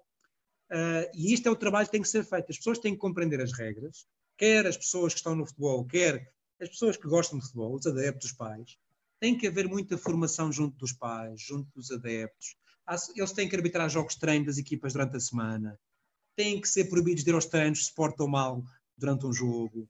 Têm que perceber que as ações têm consequências e que o melhor para o filho, para a carreira do filho, seja ela qual for, é ter um pai que apoia, e não um pai que põe pressão negativa e que exige. Porque isso está a destruir uma infância a uma criança que tem que ser criança. E que passa a ser um autómato que às vezes dão por eles com os miúdos a chorarem, como tu sabes, porque os pais estão a gritar não é apenas com o arte, é com o treinador, porque o filho não joga e tem que jogar e, e dá-lhe na perna e bate e quem sabe disto sou eu e vão pedir satisfação ao treinador. E isto de facto não pode acontecer. Sem dúvida, sem dúvida. Olha, o, o, Pedro Cardoso, que é nosso colega aqui no, no Futebol Apoiado, uh, lança-te uma questão. Uh, no momento em que a FPF tem trazido a público algumas iniciativas importantes e solidárias no combate a esta pandemia, não teria sido este um bom momento para continuar a abrir o mundo da arbitragem aos adeptos e aos amantes do futebol, futsal? que consequências psicológicas é que a pandemia pode também trazer aos árbitros? Pergunta aí. Pois é, uma ótima pergunta. A questão de ser um bom momento, sabes que eu acho que as pessoas nesta altura agora já começaram a retomar o gosto pelo futebol pelas notícias recentes, de que alguns vão continuar e outros não. Agora, o que eu te posso dizer é que as pessoas ficaram com alguma intolerância ao futebol quando isto tudo começou. Ninguém queria saber de bola, porque havia uma preocupação maior que era a nossa saúde, não é? Agora é que as questões estão mais diluídas, nós já nos habituamos a conviver com isto, já nos adaptamos. Nós somos muito, muito uh, reajustáveis ao, ao que aí vem e nós adaptamos rapidamente. Uh, não era muito fácil juntar a arbitragem, que também tinha preocupações pessoais e familiares, para fazer grandes processos formativos às pessoas, e se os fizesse, não estava a haver uma grande receptividade, percebes? Porque não era o momento para isso. Além disso, como tu sabes, até houve um árbitro de primeira divisão que ficou, que ficou que foi contagiado, felizmente já não está, Uh, e, portanto, também havia preocupações de outro nível, a nível familiar. Haviam planeamentos enormes para fazer que as pessoas não sabem e que foram feitos, e bem feitos pelo Conselho de Arbitragem da Federação, uh, com treinos individuais, porque eles estão a fazer os treinos, continuam a treinar, com um acompanhamento específico em termos médicos, de sintomas. E, portanto, esse trabalho de casa, que é um trabalho que passa nos intervalos da chuva para a opinião pública, não é? Está a ser feito. Eu acho que não houve grande timing para mexer muito nisto. Agora, acho é que esta pandemia dá não apenas ao futebol, mas ao mundo, uma grande oportunidade para que a máscara não fique apenas na cara, mas também fique na alma e no caráter. Uh, e eu, pelo que tenho visto já do possível retomar da, da, da, competição maior, em relação já às pequenas guerrilhas Benfica-Porto, já vamos vendo, estimuladas por adeptos nas redes sociais, já perdi a esperança. Eu que achava que isto podia, de alguma forma, fazer cair a ficha a muita gente e dizer bolas, há vida para além do futebol, vamos relativizar isto um bocadinho, é importante, eu vou sofrer, vou ser adepto, claro que sim, vou mandar umas bocas, mas calma. Não, afinal, toda esta questão que juntou a humanidade, que nos juntou em casa, com palminhas na janela às 9 e às 10 da noite, e palminhas para os enfermeiros e para os bombeiros, vai já acabar quando falharmos o primeiro penalti, quando houver o primeiro traço de incompreensão por parte dos adeptos. E é pena, é pena que a humanidade isto também é romantismo, como tu vês, Ricardo, continua a perder oportunidades de se transformar para melhor. Mesmo quando o universo parece nos dizer: toma lá mais uma chance, fica lá em casa dois meses, pensa na tua vidinha, pensa no que estás a fazer à camada de ozono, à poluição, aos mares, pensa na tua vida, pensa nas tuas prioridades. Já vês quantas vezes jantaste em casa com a tua família e que não jantavas há não sei quanto tempo, já vês com quantas pessoas falaste por, por videoconferência que não falavas há quanto tempo, e mesmo assim, Ricardo, uh, lamento muito, mas perdi a fé que as coisas mudem a esse nível. Sem dúvida. Uh, sem dúvida, e, e, dificilmente, lá está, dificilmente acho que a cultura em Portugal. É uma uh, cultura de clube, como tu sabes. Sim. Não há o amor pelo futebol, há o amor pelos clubes. E é por isso que estou em Portugal, onde tens uma visão como a gente vê em Inglaterra, e nós falamos sempre no exemplo inglês, porque ele é, de facto, muito bom, não é perfeito, mas é muito bom, em que uh, a indústria vale pelo todo. Ok? Vamos centralizar direitos televisivos, vamos distribuir isto muito bem distribuído, uh, e tu tens o último classificado que deste divisão que recebe muito mais dinheiro do que o primeiro classificado da primeira categoria em Portugal. Porquê? Porque há uma distribuição fantástica, porque viu-se para além do resultado do clube, porque os clubes perceberam que há mecanismos de solidariedade que a longo prazo também funcionarão bem para eles. A indústria cresceu para o estrangeiro, expandiu-se, cresceu financeiramente, conseguiu contratar os melhores e hoje toda a gente quer jogar em Inglaterra e treinar em Inglaterra. E, e, repara, eles há uns anos, com todo o respeito, eram os cepos, eram pontapé para o ar, não jogavam nada à bola, eles souberam crescer, eles estiveram completamente banidos da UEFA por, por, por causa dos estádios de, de, de Eisel, penso eu, Eisel Park e do, do, do, dos conflitos com o Liverpool, agora não, estou, não estou a lembrar de, do jogo que foi, com aquelas mortes todas, e portanto foram banidos. Eles souberam voltar do zero, souberam banir aqueles hooligans todos. Eles continuam a existir fora de portas, mas em Inglaterra parecem cordeiros. Eles conseguiram domesticá-los. Portanto, isso é possível. A questão é ter a coragem para aplicar o modelo em Portugal. E isso implica ter mesmo coragem é ir contra um conjunto de paredes, é não ter medo de derrubá-las e não ter medo de cair se for o caso. Está, eu, isso é mesmo uma questão de cultura e nós vemos, eu, eu, dou um exemplo, eu acho que era, era muito difícil no contexto atual termos um Leicester campeão em Portugal. Uh, só para termos noção, ou seja... Nós tivemos um Boa Vista, Sim. que foi uma equipa fantástica, não é? Em 2000, Exatamente. penso eu e, e, que teve também algum demérito dos adversários diretos que tinham equipas menos boas. Mas teve todo o mérito do mundo, como é óbvio. Até tive o prazer de fazer o jogo da, da consagração do Boa Vista no BS e foi um momento inesquecível. Mas, de facto, enquanto os grandes tiverem este monopólio, e eu não estou a criticar rigorosamente ninguém, como é óbvio, as equipas fazem o que é melhor para si, têm que gerir as suas competições da melhor forma, como é óbvio, há equipas que têm mais retorno que outras, têm que ter as suas vantagens, têm que ter uma mais-valia diferente, mas na devida proporção, acho que há um desfazamento muito grande de 3 para 15. E então, para a segunda liga, é quase um caso dramático de sobrevivência. E não vamos sequer falar dos campeonatos nacionais de Portugal e dos distritais, porque aí estamos a falar de um futuro muito hipotecado, como disse há muito pouco tempo e bem, o Dr. Fernando Gomes numa entrevista que deu. Sem dúvida. Olha, uh, temos aqui uh, outra questão. Uh, aliás, o Luís Montenegro diz que, a quem eu mando também um grande abraço, diz que o grande problema é mesmo os programas de segunda-feira, que não falam de futebol, mas sim dos erros de arbitragem, como referíamos Deixa-me dizer uma coisa, Luís. Há pouco já falamos sobre isso, não é? Porque de facto Exatamente. os programas existem porque as pessoas consomem. E, portanto, é importante que todas as pessoas percebam que se não derem audiências aos programas, eles deixam de existir. Uh, e eles só continuam porque são os mais vistos da semana, para que as pessoas saibam. Pronto. Agora, isto em canal, obviamente, fechado, como, fechado não, mas não em canal aberto, mas SIC Notícias e RTP3 e TV24 e CMTV, que é um caso à parte. Agora, um, e agora perdi o raciocínio, queria dizer uma coisa importante para os próximos programas. Há uma coisa que convém dizer. É verdade, é que o futebol português também farta-se de dar motivos para que as coisas não sejam comentadas pela positiva.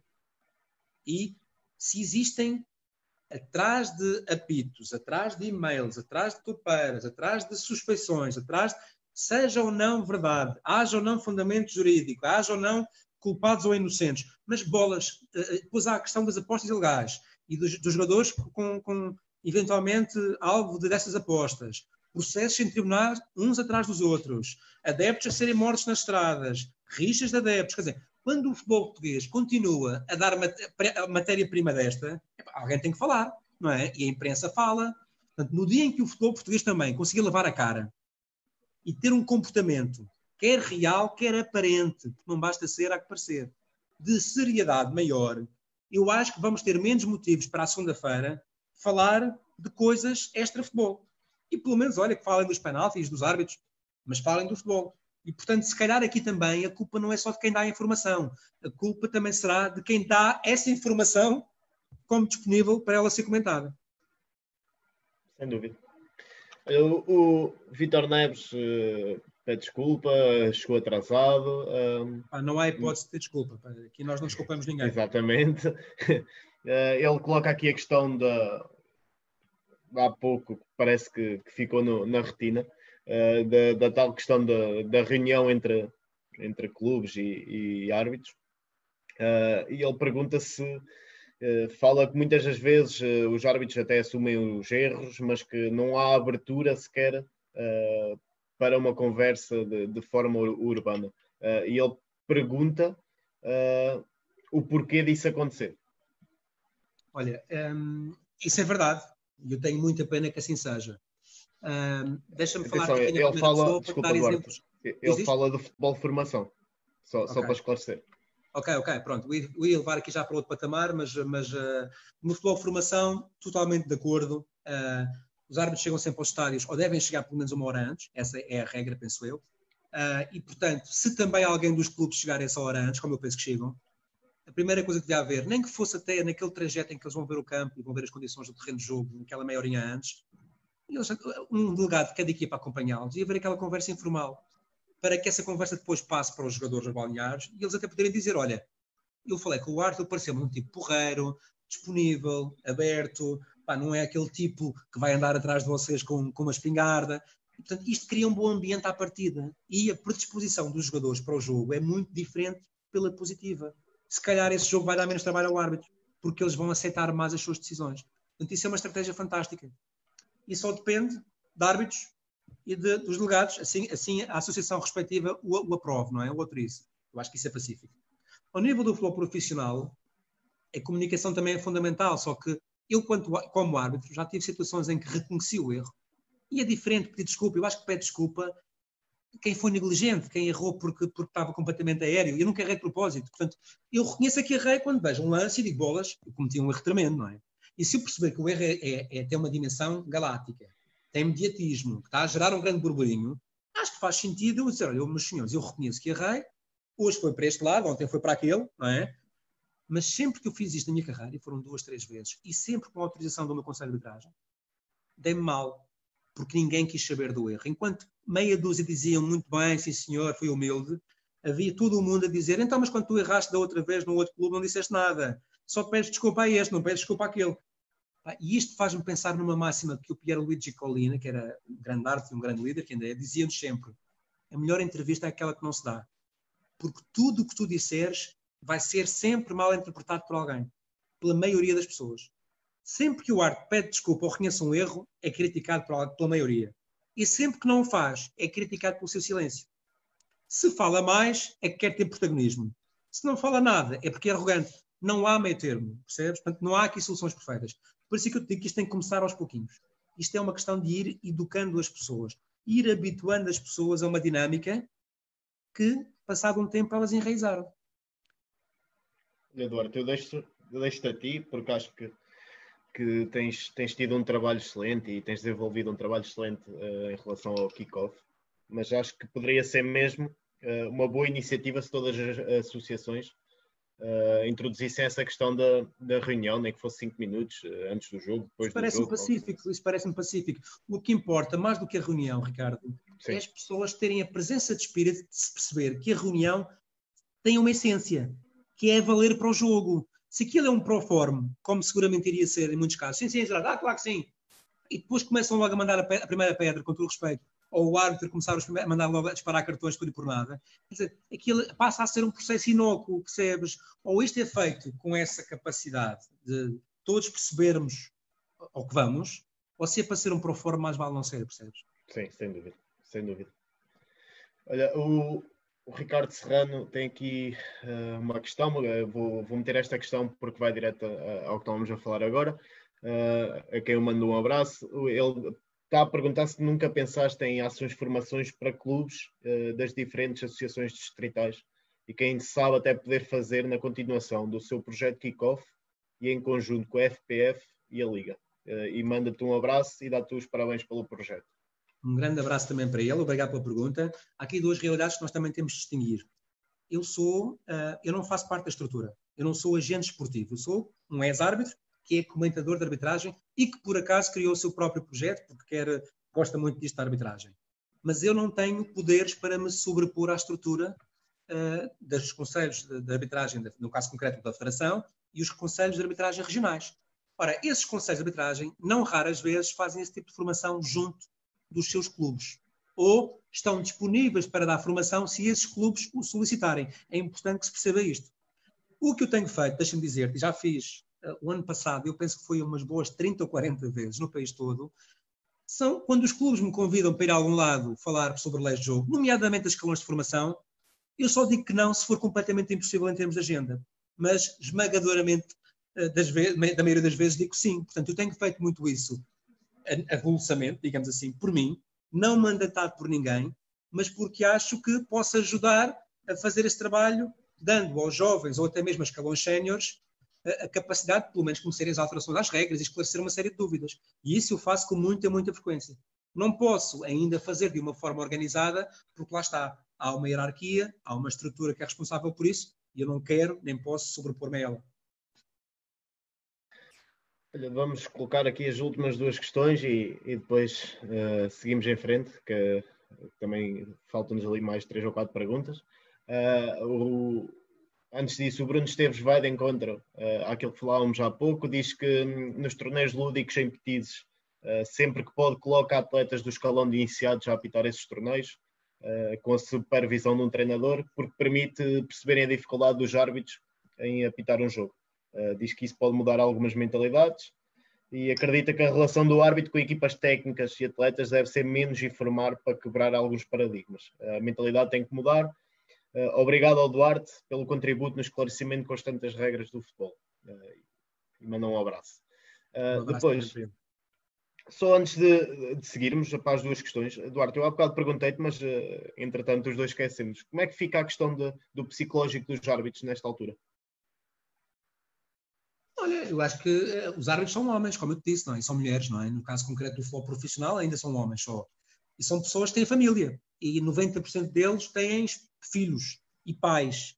Pais como tu tens, Ricardo, como eu tenho, em idades de risco, eventualmente, uns mais que outros, têm avós. E, portanto, há uma preocupação humana eh, que não escapa ao profissional que é o árbitro e que também vai treinando em casa, vai cumprindo o seu plano de trabalho e também está ansioso pelo regresso para que até por uma questão de saúde mental, não é? Para tudo isto volta à normalidade e acho que o futebol tem essa capacidade de nos devolver os sorrisos e de nos fazer esquecer destas, destes momentos menos bons. E, portanto, psicologicamente, eu acho que a orientação agora é estar um pouco mais virada para a motivação do regresso, do vamos voltar, se Deus quiser, mas também com a preocupação que eu acho que deve existir do vamos voltar, mas com todos os cuidados, não vamos estragar o que tivemos a fazer até agora, vamos esperar que quem cuida de nós e quem cuida deles é muito profissional aí não há mínima dúvida, tenha todos os cuidados conosco que uh, terão também as equipas com os seus profissionais, porque nós vamos estar lá dentro, somos quatro, e não, e não, não era nada giro eles estarem todos a serem escrutinados e testados antes e depois, e, e estarem confinados num estágio qualquer e serem os árbitros a contagiar aquela gente toda, não é? E portanto eu acho, nem parte do princípio de outra da cabeça, outro princípio, que não seja de que tudo isto está a ser muito bem preparado, muito bem pensado para que os riscos sejam minimizados e eles voltem com a motivação em alta. Últimas duas perguntas, como eu dizia, o, o Pedro, novamente aqui do, do, blog, pergunta como é que fica a questão dos árbitros em relação às classificações. Se esta época de 19-20 devia ser considerada nula, não havendo descidas nem subidas. Eu não sei, eu não sei, como eu digo, eu não, eu não tenho conhecimento daquela que é a atuação do Conselho de Arbitragem nessa matéria. Ao que sei, ainda não há esclarecimento uh, para os árbitros sobre essa questão, até porque o campeonato também não acabou. Isso também dependerá se ele vai ser retomado ou não. Se retomar, os árbitros acabarão por fazer a época completa e, portanto, poderão ser alvo de uma classificação normal, apenas tardia, porque o campeonato excepcionalmente recomeçou mais tarde e acabou mais tarde. Por aí, em termos de primeira liga, não me parece que hajam grandes problemas. Nos outros escalões, eu acho que há aqui um problema para resolver, mas isto é como tudo. Também o futebol está a resolvê-los com os clubes em relação a descidas e subidas, e nós temos visto que está a resolvê-los de forma completamente diferente em relação às diferentes categorias, entre aquele que é o futebol profissional, o futebol não profissional e o futebol dos regionais. Portanto, a arbitragem terá que fazer a gestão que entender mais sensata, sendo certo que o principal é não prejudicar ninguém. Eduardo, passando aqui ao guião, eh, vamos tentar acelerar aqui um bocadinho. Um, quando se pensa na equipa de arbitragem, uh, normalmente pensa-se somente uh, no trabalho realizado dentro de campo. Uh, como é que é a preparação do árbitro no antes e no pós-jogo? Refere-se já dentro do estádio? Refiro-me mesmo, eu nestas questões gosto mesmo de saber tudo. como é que o árbitro se prepara antes? Que nós, desde a nomeação, os árbitros já começam a preparar o jogo. E ao contrário do que as pessoas ainda possam pensar, que o árbitro é aquele ser que aterra no estádio à hora do jogo e vai-se embora e corra bem ou corra mal, está tudo bem, nunca são punidos. Deixa-me que te diga na primeira pessoa, isso é falso. A preparação física, como tu sabes, e técnica é permanente. E quando há jogo, que geralmente, regra geral, é sabido por eles às quartas-feiras, uh, começa o countdown de preparação, em que eles vão sabendo, vão falando com os colegas as questões mais logísticas, por exemplo, se o jogo for longe, como é que é a viagem, qual é o local do estágio, como é que vão juntos, quais são as, qual é a indumentária que vão levar, quais são os equipamentos que vão levar. Depois as questões mais do scouting, como eu te falei, vão preparar o jogo todo em função das equipas, em função do clima, em função do terreno, do histórico das equipas, dos jogadores, e depois uh, chegam ao estádio já com toda a informação possível sobre o que os pode esperar. Dentro do estádio, naquelas duas horas, que geralmente são duas horas antes, há um conjunto de procedimentos formal, há uma, uma reunião de segurança com força pública, com delegados de jogo, delegados da liga, uh, em que têm que ser vistos os equipamentos, aprovados os equipamentos, em que há um conjunto de indicações para os, para os, para os, para os delegados da liga, que eu também acho que devia ser extensiva a treinadores e a jogadores, pelo menos capitão da equipa, era muito importante que a tal mensagem passasse antes do jogo. Um, há o aquecimento em campo, enfim, uh, há um conjunto de situações que é planeado ao pormenor, mas há uma coisa que eu te posso garantir ao nível do futebol profissional quando há aquele apito inicial que nós vemos a transmissão por a, a, a imagem na cara do árbitro, aquele árbitro está muitíssimo bem preparado, teoricamente, repito, teoricamente e fisicamente, para aquele jogo. E, portanto, tem um plano A, tem um plano B, lá está, supondo que acontece logo ali um azar no, no, no princípio do jogo em que as equipas mudam taticamente, não é?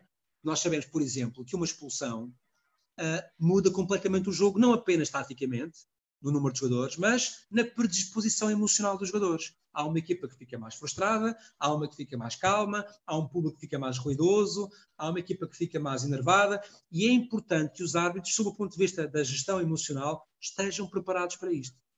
E, portanto, têm que estar preparados para tudo, até para a história do, do homem morder o cão.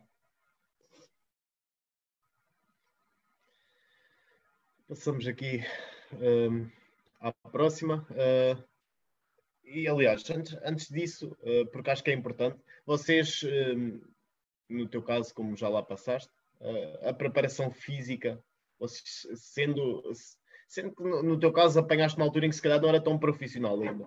Mas já um trabalho. É bem profissional, assim, em 2015. Sim, sim mas uh, eu falo mesmo mais no início da, da tua carreira, quando se calhar chegas ah, sim, sim, à primeira. Uh, era, era, tudo menos profissional. Era. Eu comecei Exatamente. a carreira em 1991, portanto, estamos a falar num mundo em que se calhar tu não eras nascido, digo eu, não sei. Exatamente, exatamente. exatamente uh, mas essa questão da, da, preparação física e da preparação mental e, e da observação de, de, dos atletas ou das equipas, isso tudo mais, é mesmo levado ao detalhe, é diário? Antes de um jogo? Sim, é. É, é desde que há nomeação para o jogo e há o conhecimento. E o que é engraçado é que mesmo já a nível do futebol amador, quer distrital, quer dos campeonatos nacionais de júniores ou de iniciados, dos juvenis, ou até mesmo do, do CMP, os próprios árbitros, com a pouca informação que têm, e hoje já vão tendo alguma, vão se munindo da informação possível e vão falando com colegas que dirigiram aquelas equipas e tentam chegar a esses campos, a esses estádios, com o maior número de dicas possível em relação às equipas, aos jogadores, ao comportamento expectável do público, se são mauzinhos, se não são mauzinhos, ao tipo de relevado, percebes? Ou seja, já têm um comportamento muito profissional, apesar de serem amadores, é? na estrutura. E isto é um sinal de evolução muito grande, muito grande. Deixa-me já agora aproveitar aqui para dar uma pincelada, enquanto embaixador da ética, e muito ligado por isso à questão da formação, que é onde tu também treinas. Tu conheces o cartão branco, Ricardo, como tu sabes. Sim. O cartão sim. branco, não sei se se aplica no teu distrito, eu penso que sim. Uh, penso que em Coimbra não. Em Coimbra não. Olha, eu não tenho agora dados para te confirmar ou não, mas alguém aqui há de me dizer ah, se sim ou não. Mas o Tenho cartão quase a branco, quem certeza que não. sabe, Para quem não sabe, é um cartão apenas simbólico, é um cartão que, ao contrário do amarelo e vermelho, é um cartão que eh, bonifica, que aplaude, que não penaliza. Ou seja, é quando o árbitro entende, e aqui é muito abrangente, que um jogador, um treinador ou um qualquer adepto teve uma, ou uma equipa no seu todo, ou um conjunto de adeptos tiveram um comportamento de tal forma elogiável durante o jogo que merecem um ato de fair play simbolicamente demonstrar através da exibição de um cartão branco. Nós podemos achar que isto é uma palhaçada e que isto não tem valor nenhum, mas deixa-me que te diga que Uh, isto começou com uma iniciativa do PNED há, há alguns anos, o Plano Nacional de Ética Esportiva, e o número de associações de futebol, a própria federação e também muitas outras modalidades, até como o ténis, como o ping-pong, já aderiram a isto e têm dado um resultado fantástico na redução de ações disciplinares. Ou seja, ao nível dos escalões de formação, já há equipas que uh, têm aquela disputa do género: eu tenho mais cartões brancos do que tu a minha equipa já viu quatro cartões brancos. Isso para eles é um motivo de orgulho, ou seja, é um incentivo ao bom comportamento. Tu repara como uma coisa tão pequena e tão simbólica, eu diria quase irrelevante, não é? Tem um impacto tão grande na mudança de comportamentos para positiva. Portanto, este é um exemplo de que há muita coisa que, é que pode ser feita para que as pessoas, de facto, entrem num caminho de maior tolerância, maior respeito pelas decisões, concordem ou discordem, percebes? E este é um caminho muito importante, está a ser muitíssimo bem traçado pelo PNED e por quem abraçou o cartão, o cartão branco? Uh, em relação ainda a essa questão da, da preparação, uh, como é que é o, um intervalo do, do balneário de um árbitro? Há muito feedback, há muita correção, uh, isto mais a um nível de trio de arbitragem ou de, de, quatro na arbitragem, se há muita correção logo ao intervalo. Sim, sim, há, há, é, equipara sempre uma equipa de arbitragem a uma equipa de futebol em que também vão para o balneário e têm lá um treinador, neste caso é o chefe de equipa, que é o árbitro, geralmente, que faz as perguntas e dá as respostas e faz as perguntas e, e propõe e analisa e depois os jogadores dão feedback. Ou seja, é exatamente igual. Hoje em dia, no futebol de primeira divisão, há telemóveis e, portanto, há árbitros que podem não resistir à tentação de querer perceber, e nem digo ver as imagens, mas ver algumas mensagens que possa ter de pessoas que lhe dão feedback, não é? É, é humano que isso aconteça. Eu acho que pode não funcionar bem eh, em termos psicológicos se tiverem a percepção que houve um erro e tenham que o levar para a segunda parte no, no subconsciente, não é? Porque, porque já, vão, já vão tristes. Mas cada um gera essas emoções como gera e há quem viva muito bem com isso e há quem uh, sofra muito melhor, mais com isso. Eu gostava de não fazer, mas houve alguns jogos em que de facto fiz. Fui ver para perceber se tinha corrido bem quando havia um outro, outro lance mais polémico. Uh, e com o tempo, com a experiência, acabei por ser imune a isso e a segunda parte começava, fazemos o reset. Agora, é um momento, mais do que descanso físico, de rever a estratégia os colegas dão o alerta, cuidado, o número 5 está sempre a fazer faltas, pelo menos dá um aviso, o número 6, não sei o quê, cuidado, já marcaste quatro faltas ao número 7, avisa o número 4, um, tenta ficar, agarrar para o teu lado o número 9, que ele é muito constatário, tenta acalmá-lo. Ou seja, há ali um trabalho de coaching fantástico. E há uma tática nova para a segunda parte em relação àquilo que a primeira ofereceu. É tudo realmente muito profissional. E as pessoas nem sonham, e é pena, eh, porque deviam haver programas televisivos em que isto deveria ser mostrado no balneário, porque as pessoas, ao, ao, se aperceberem desta dinâmica, e a televisão mostra muito uma realidade que fica no cérebro das pessoas, não é? que as pessoas veem e sentem aquilo muito mais próximo, devia ser permitido, de vez em quando, em alguns casos, que este tipo de trabalhos fosse feito de uma forma didática para humanizar o papel do árbitro junto das pessoas. Mas ainda não perdi a esperança. Uh, já temos aqui comentários, como dizias, de certeza que nos iam dizer. Uh, o Pinto Nunes, árbitro, uh, diz que em Coimbra não. Em Coimbra não há cartão branco ainda. Ok, obrigado. Fica, então, fica Coimbra está em falta, tenho que falar com o meu amigo do Conselho de Arbitragem. Exatamente. Para convencê-lo a fazer isso. O Porto também sei que não. Olha, nas últimas semanas, agora falando aqui um bocado mais do trabalho de campo, saíram algumas mudanças em determinadas leis que acabaram por ter algum impacto na dificuldade de percepção em relação a alguns pormenores. Afinal, o que realmente mudou? Ora bem, deixa-me ver aqui a minha clábula para não, te, para não te enganar, porque são aqui algumas coisinhas. As, as mudanças não foram particularmente significativas em relação àquelas que temos vindo a acontecer, ou seja, houve aqui há uns anos, até houve uma altura, há três anos, pensou há três épocas, que as mudanças foram um, ao ponto de terem mais de 100 no livro, com a introdução da videotecnologia e por aí fora, e mudou muita coisa, muitas delas com impacto. Um, Deixa-me só, peço-te imensa desculpa, dar aqui uma, um lamirezito sobre as alterações para não te enganar. Porque eu faço tantos textos e faço tantas coisas sobre leis de jogo que de repente já me dou aqui baralhado uh, com as alterações às leis de jogo. Está bem, dá-me só aqui um bocadinho. À vontade. Entretanto, faz muita pergunta enquanto eu aqui procuro, porque eu não te quero enganar okay. dizendo-te uma ou duas e não te dizendo o resto.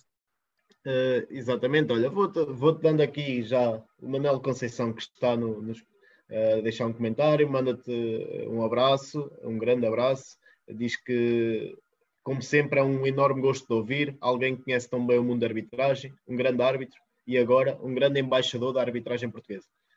Muito obrigado pela simpatia das palavras. Eu não estou muito habituado a receber elogios, portanto, isto aqui é muito novo para mim. Eu vou pedir a alguém que daqui a pouco faça o favor de me ofender forte e feio, está bem? Eu preciso de retomar velhas rotinas, porque isto, isto não está a dar muita luta. O Vitor Neves, sim. já tens? Já tenho aqui um resumo. Pequeno, vou acabar, pronto. Enganar, o, o Vitor Neves uh, uh, agradece a pouca resposta, uh, diz que no clube já fazem essa, essa tal sensibilização. Muito bem a abordagem pela positiva, sabendo que o erro faz parte do jogo, mas há que sensibilizar as associações e os formadores da arbitragem para esse facto, pois parece-me que tal é neste momento deficitário. Pois não acredito que o mal seja sempre dos próprios árbitros, muito deles em início de carreira, como falávamos há pouco, é certo. Parece-me que muitas das vezes é uma defesa do próprio árbitro, não falar dos assuntos, e isso é do meu ponto de vista, é, é mau para todos. Uh, e de resto, diz que também já fez divulgação do projeto Kickoff uh, no clube dele e mandou um abraço. Muito bem, um grande abraço também para ele e daqui a dias estaremos juntos, com certeza, mais uma vez, que eu tenho saudades de andar aí pelo país a fazer o que mais gosto. O que menos gosto é falar de lances e de penaltis, para que conste, e ter que falar do trabalho dos meus colegas, dos meus ex-colegas. Mas faz parte, e eu compreendo que seja expectável para, aquele, para, para quem é um ex-árbitro, não é? Que é o seu técnico, enfim. Bem, dizer-te o seguinte em relação às alterações, e desculpa lá esta, esta, esta, este tempo de espera, mas como eu te digo, a cabeça não dá para muito, tem sido muitos dias de trabalho. Um, uma questão importante tem a ver com os, pontapés, com os cartões que já não vão acumulados para os pontapés da marca de penalti quando há desempates. Ou seja, um jogador que tenha visto um cartão amarelo durante o jogo, se vir um segundo cartão amarelo num pontapé de penalti para desempate, é como se estivesse a ver o primeiro. Não acumula, portanto, não é expulso. Isto é uma situação muito pouco normal, mas que pode acontecer e vale também para o guarda-redes, imagina. O guarda-redes leva um amarelo durante o jogo e no penalti adianta-se claramente duas vezes ou faz uma infração qualquer, grave, enfim, que seja negligente ou antidesportiva para cartão amarelo. Vê só um amarelo. O árbitro no seu relatório põe que ele viu dois amarelos, um durante o jogo e um durante o, os pontapés de penalti, mas não é expulso. E não é expulso porque se considera que os pontapés da marca de penalti para desempate acontecem já quando o jogo acabou. E, portanto, é outra situação distinta. Ok? Um esclarecimento importante também em relação às mãos. Tu sabes agora que se a bola tocar na mão de um avançado, de um atacante, ainda que involuntariamente, e for para golo, ou originar uma oportunidade de golo, é marcada a falta. Mas nas situações em que a bola tocava no braço ou na mão e originava uma oportunidade de golo, havia a dúvida de quando é que isso acontecia, se era muito longe da baliza, se era muito perto, quanto espaço tinha que haver antes. Porque houve situações de lances, e há um lance giríssimo que aconteceu em Inglaterra, em que um jogador uh, defesa faz um alívio a meio campo com força, uma jogada para tentar pôr a bola na área contrária, o avançado no meio campo põe assim o braço e depois isola um colega que faz uma série de passos e faz o gol. E a pergunta é a bola, ele tocou a bola, bola tocou-lhe na mão no meio campo. O colega deu tantos passos até conseguir marcar o gol, mas a verdade é que aquela jogada resultou em gol. É ou não de punir? E havia muitas dúvidas até para os árbitros. Ora, o esclarecimento que é feito agora para a lei, para a próxima época, não é ainda para esta que falta acabar, é de que tem que ser imediatamente a seguir o golo. E estamos a falar de muito poucos passos, um, dois, ou de uma grande proximidade à baliza. Portanto, se esse toque involuntário com a mão ainda depois originar um conjunto de troca de passos ou uma caminhada com o jogador com a bola dominada, já é irrelevante, já é não intencional, já é não punido, ok? Foi claro? Em relação a essa questão, uh, e porque é diferente, porque nós uh, aqui na, neste meio falamos muitas vezes, no profissional tem o VAR. Uh, o VAR, se for a análise uh, e encontrar esse lance de mão, pode anular Ou pode claro. dar indicação para anular? Claro, porque ele resulta num gol e um gol é um lance de protocolo. Portanto, se a mão for, ainda que involuntária, e neste caso dos atacantes, é?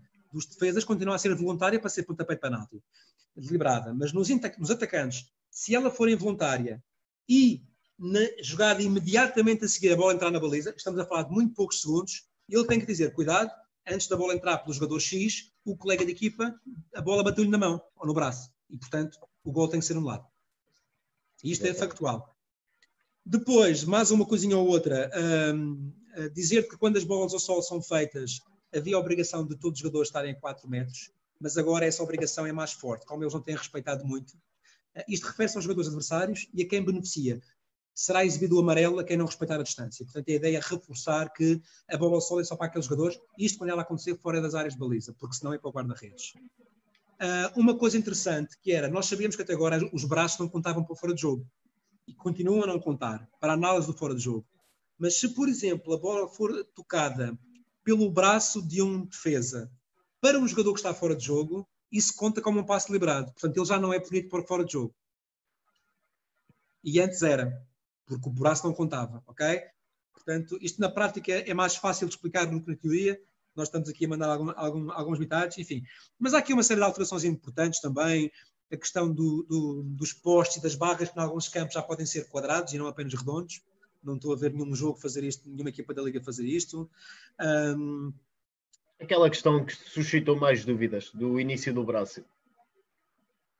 Ah, e a questão do início do braço, vejo como estava a escapar.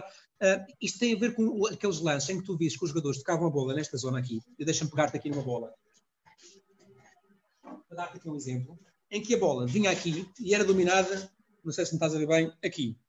Sim, sim. Ah, e o perímetro da bola, que tem de 68 a 70 centímetros, é maior que o perímetro do ombro. Portanto, não há bolas perfeitas no ombro. O ombro é uma zona grande que apanha até aqui, a plata, penso eu, esta zona, não é? Portanto, o que foi definido para dizer que aqui é penalti ou que aqui é penalti se houver um movimento intencional é que só é penalti da zona da axila para baixo. E, portanto, eu diria daqui para baixo. Okay. Se o jogador jogar a bola assim, com o braço, não comete penalti porque está a jogar com o ombro para a lei. Se jogar deliberadamente assim, com esta zona aqui para baixo, eu diria para baixo da manga curta, mais ou menos, é por aí, não é? Já Exatamente. comete penalti, se for um movimento deliberado, ok? A mesma coisa para o jogador atacante, se saber se dominou a bola. Se fizer um passo assim para o colega e for um golo, já não é um passo com a mão, é com o ombro, ok? E isto é okay. é importante, podemos concordar ou não, mas pelo menos está objetivado, não é? E há aqui mais uma objetivação, porque isto das mãos nas bolas, como tu sabes, é uma dor de cabeça para toda a gente. O adepto vê com os olhos que quer e com a cor do coração que tem, mas os árbitros têm que ver de outra forma. É, bolas na mão, mão na bola, a intensidade das cargas é um pesadelo tremendo. É um pesadelo tremendo.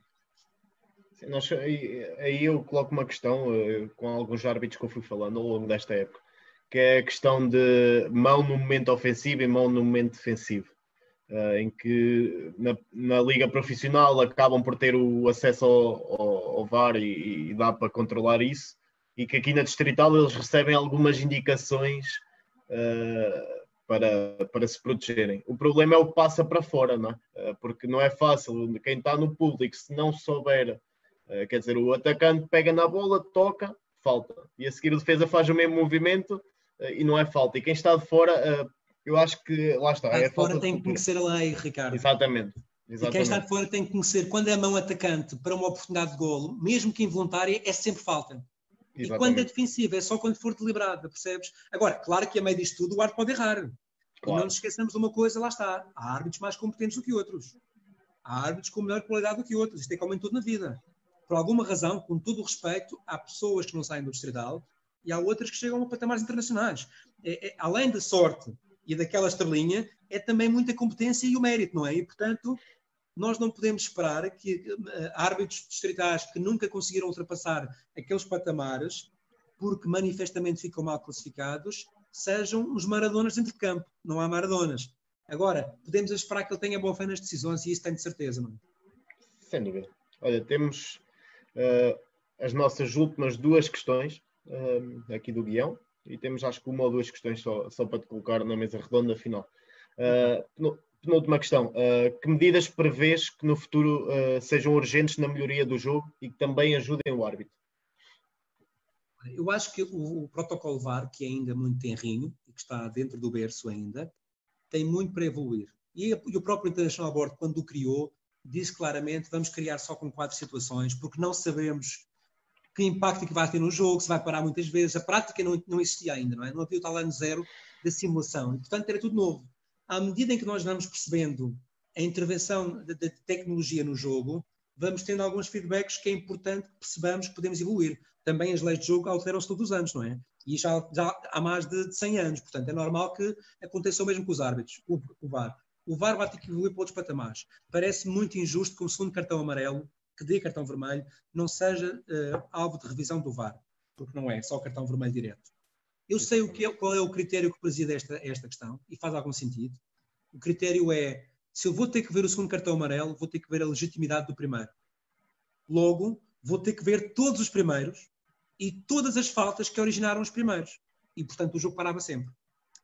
Mas eu acho que aqui criava-se um quadro de exceção para o segundo. Independentemente do primeiro ter sido bem dado ou não, o segundo, se ficou por dar ou se é mal dado, tem que ser corrigido. Porque é uma injustiça pormos uma equipa com um jogador. E acho que com menos um jogador. Ou deixá-la com mais um jogador se ele tinha que ser expulso. Portanto, eu acho que vai, vai caminhar para aí seguramente. Acho também que tem que haver uma reflexão muito maior ao nível da, das perdas de tempo, que é um dos grandes fenómenos da atualidade, e que cai sempre em cima dos árbitros por causa do tempo de compensação que dão ou não ou dão a mais ou dão a menos, e nunca agradam a toda a gente, porque o resultado final é que dita a alegria do povo. Um, e, portanto, há sempre alguém insatisfeito a fazer comparações. Quando dá muito, é dizer até, até a placa, até a equipa X ganhar, quando dá pouco, é uma vergonha. E, portanto, uh, isto é um problema que os árbitros pensavam bem. Ou cronometramos o tempo de jogo para meia hora, imagina, é muito mais do que o tempo útil normal de jogo em Portugal, que roça os 24 minutos por parte uh, e dava até para potenciar nos intervalos pequeninos, nos timeouts, uma série de publicidades e de diversão nas bancadas, ao estilo do que fazem os americanos, que é profundamente lucrativa para a indústria. Eu não sei como é que ainda não se lembraram disto, ou que medo é que têm de tentar isto. Havia mais tempo de futebol, havia mais tempo no estádio e havia muito menos simulações, muito menos lesões fabricadas, porque não havia necessidade de fabricá-las porque o jogo está parado. Portanto, não havia benefício. Uh, a necessidade de haver substituições volantes não me choca. Tornar mais ágil o processo de jogo. Porque não? Eles têm que passar pelo quarto árbitro, ele faz uma vistoria rápida, o jogador que sai está a ser controlado, o jogador que entra foi controlado e acontece durante o jogo. Não me choca rigorosamente nada.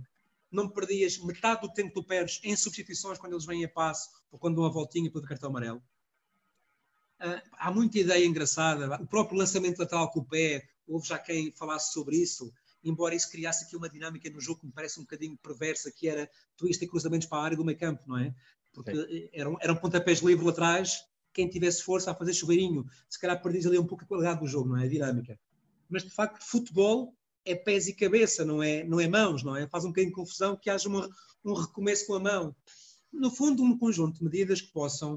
Uh, olha, uma suspensão provisória do jogador, por exemplo, um cartão azul ou um cartão amarelo primeiro, que fosse de 5, 10 minutos, algo intermédio na gravidade que pusesse uma equipa penalizada e o jogador a refletir, não é? E que se calhar já não fazia o mesmo a seguir porque já sabe que, que ia embora. Isto acontece noutras modalidades com sucesso. Eu acho que o futebol tem que deixar de ter medo de crescer e de evoluir. Nós estamos numa era completamente diferente. E, e todos os anos muda. O futebol de hoje é diferente do que era em 2010, do que era em 2000 e do que era em 90. E, portanto, estas dinâmicas têm que ser acompanhadas não só pelo conjunto de alterações que vão sendo feitas, bem intencionadas, mas com medidas que paulatinamente devem ser introduzidas com coragem. Com coragem. A, a, questão que me faz mais confusão de ter sido inserida é o time-out mesmo. Uh, time-out, um minuto, dois minutos, uh, parece-me que Era, poderia até ser. dava jeito em situações de jogo em que o próprio árbitro podia dizer um time-out para as equipas quando percebesse que havia conflitos a mais. Sim. E era aquele momento de serenar nem eram só os treinadores a pedir, era o árbitro também ter um time-out a dizer: Pipiu, parou, vão ali falar com o vosso técnico e acalmem-se, está tudo muito doido. E isto era benéfico para todos. E eles iam lá, arrefeciam, levavam a bronca do treinador, bebiam água e quando voltavam até davam uma palmadinha nas costas do árbitro a dizer: pá, obrigadíssimo. É tão fácil que custa perceber porque é que ainda não acontece. Mas pronto, o futebol é também, como em tudo o que é grande no mundo, um lobby muito grande, uma gigantesca uh, indústria com muitos interesses por trás, em que todo este romantismo, que é o mais importante, que é o que está no campo, é para muita gente o menos, menos importante. Exatamente. Olha, para terminarmos aqui o nosso guião, uh, pedia-te para falares um bocadinho do, do teu projeto, do Kickoff, uh, e também uh, que medidas é que poderiam ser tomadas para, para uma maior aproximação dos árbitros com o público. Kickoff, rapidamente, um projeto pessoal, uh, claramente vocacionado para tentar aproximar o árbitro ao adepto, não dizer que os árbitros não erram, não dizer que são incompetentes, porque são incompetentes alguns, alguns de alguns jogos, outros na maioria dos jogos, alguns não têm muito jeito. Eu fui um árbitro mediano, tive uma carreira de, que me sou muito alegre, muito feliz, e quando digo isto, digo sem falsa humildade, e portanto uh, sou um privilegiado. Há uns que são verdadeiros uh, árbitros de topo, têm mesmo aquela predisposição de, para o jogo, tal como o jogador tem para o talento do jogo, uh, e há outros que não têm jeito. E, portanto, o que eu quero é que as pessoas percebam que o erro não é premeditado. Uh, esqueçam lá essa coisinha de, de, de vou-te prejudicar a ti, porque todos os clubes já foram prejudicados, já foram beneficiados. Sejamos honestos, já houve erros contra e erros a favor, e temos de ter a capacidade e a dignidade de perceber isso. O kickoff existe no Facebook, no Instagram, no canal do YouTube, um, no LinkedIn, no Twitter, e em tudo o que é plataformas a ideia é chegar ao adepto, tem 250 ou 60 mil seguidores, uh, fala com vídeos, fala com lances de jogo, responde a mensagens às 300 e 400, fica aqui às vezes a fazer noitadas, bloqueia insultos e está preparado para... Tem um site, obviamente, o www.kickoff.pt, agora menos atualizado porque estamos em fase de paragem, mas sempre atualizado, e portanto não percebe as leis, não sabe as leis e não conhece as leis quem não quer. Quanto à questão da aproximação, foi como eu te disse, tem que haver estratégia na comunicação. Uh, uh, tem que haver mesmo a tal questão que tu falavas, que começamos com umas conferências de imprensa e depois de alguma maneira paramos, houve ali muita contestação, houve um recuar porque havia muito ruído à volta e o melhor foi parar. Eu compreendo, é difícil estar na, na posição de quem toma decisões e está sempre a ser escrutinado, que fazem um trabalho tremendo que não se vê atrás dos bastidores com 400 ou 500 árbitros e de treinos e de cursos e de organização de estágios e classificações e observadores, e de repente as pessoas só querem saber do penalti do Benfica do Porto do Sporting.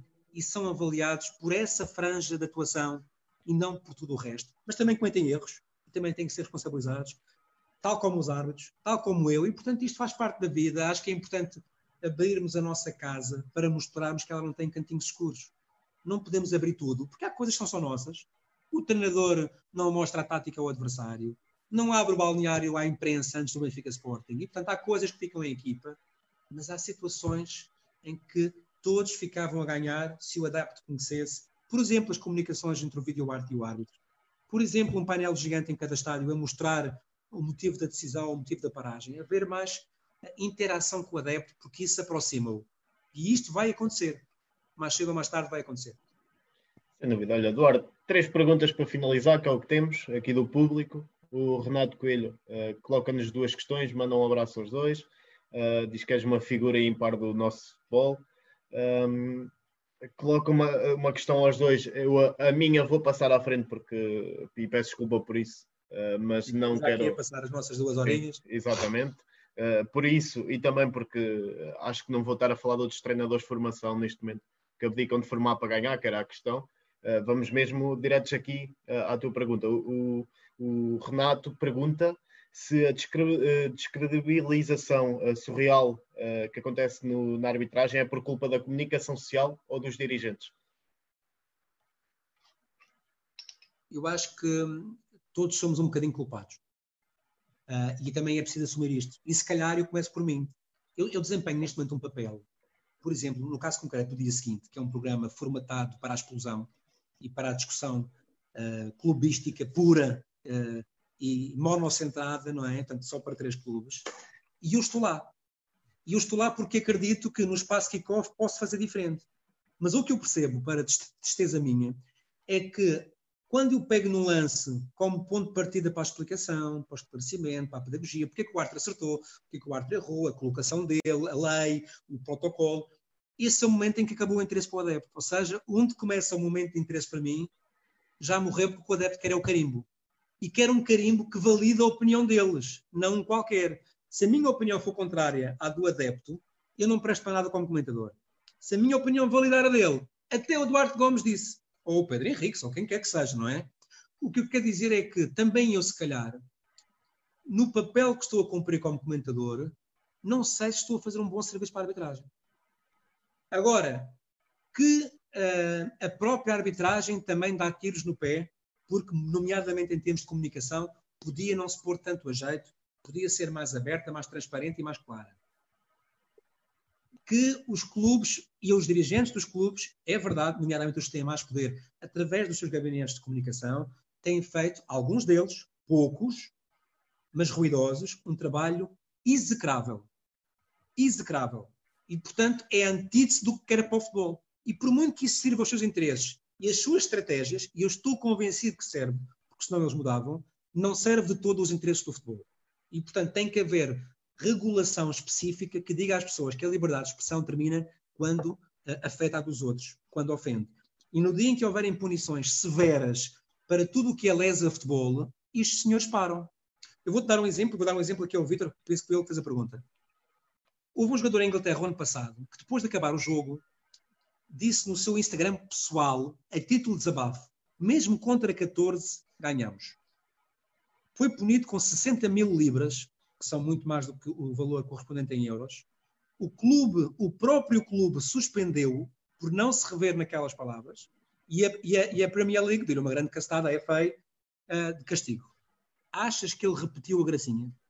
O que eu te quero dizer é: todos temos liberdade de criticar, todos temos liberdade de dizer eu estou insatisfeito, eu fui prejudicado e o árbitro foi competente. Ninguém tem a liberdade de dizer ou de sugerir que o árbitro fez de propósito e que é desonesto.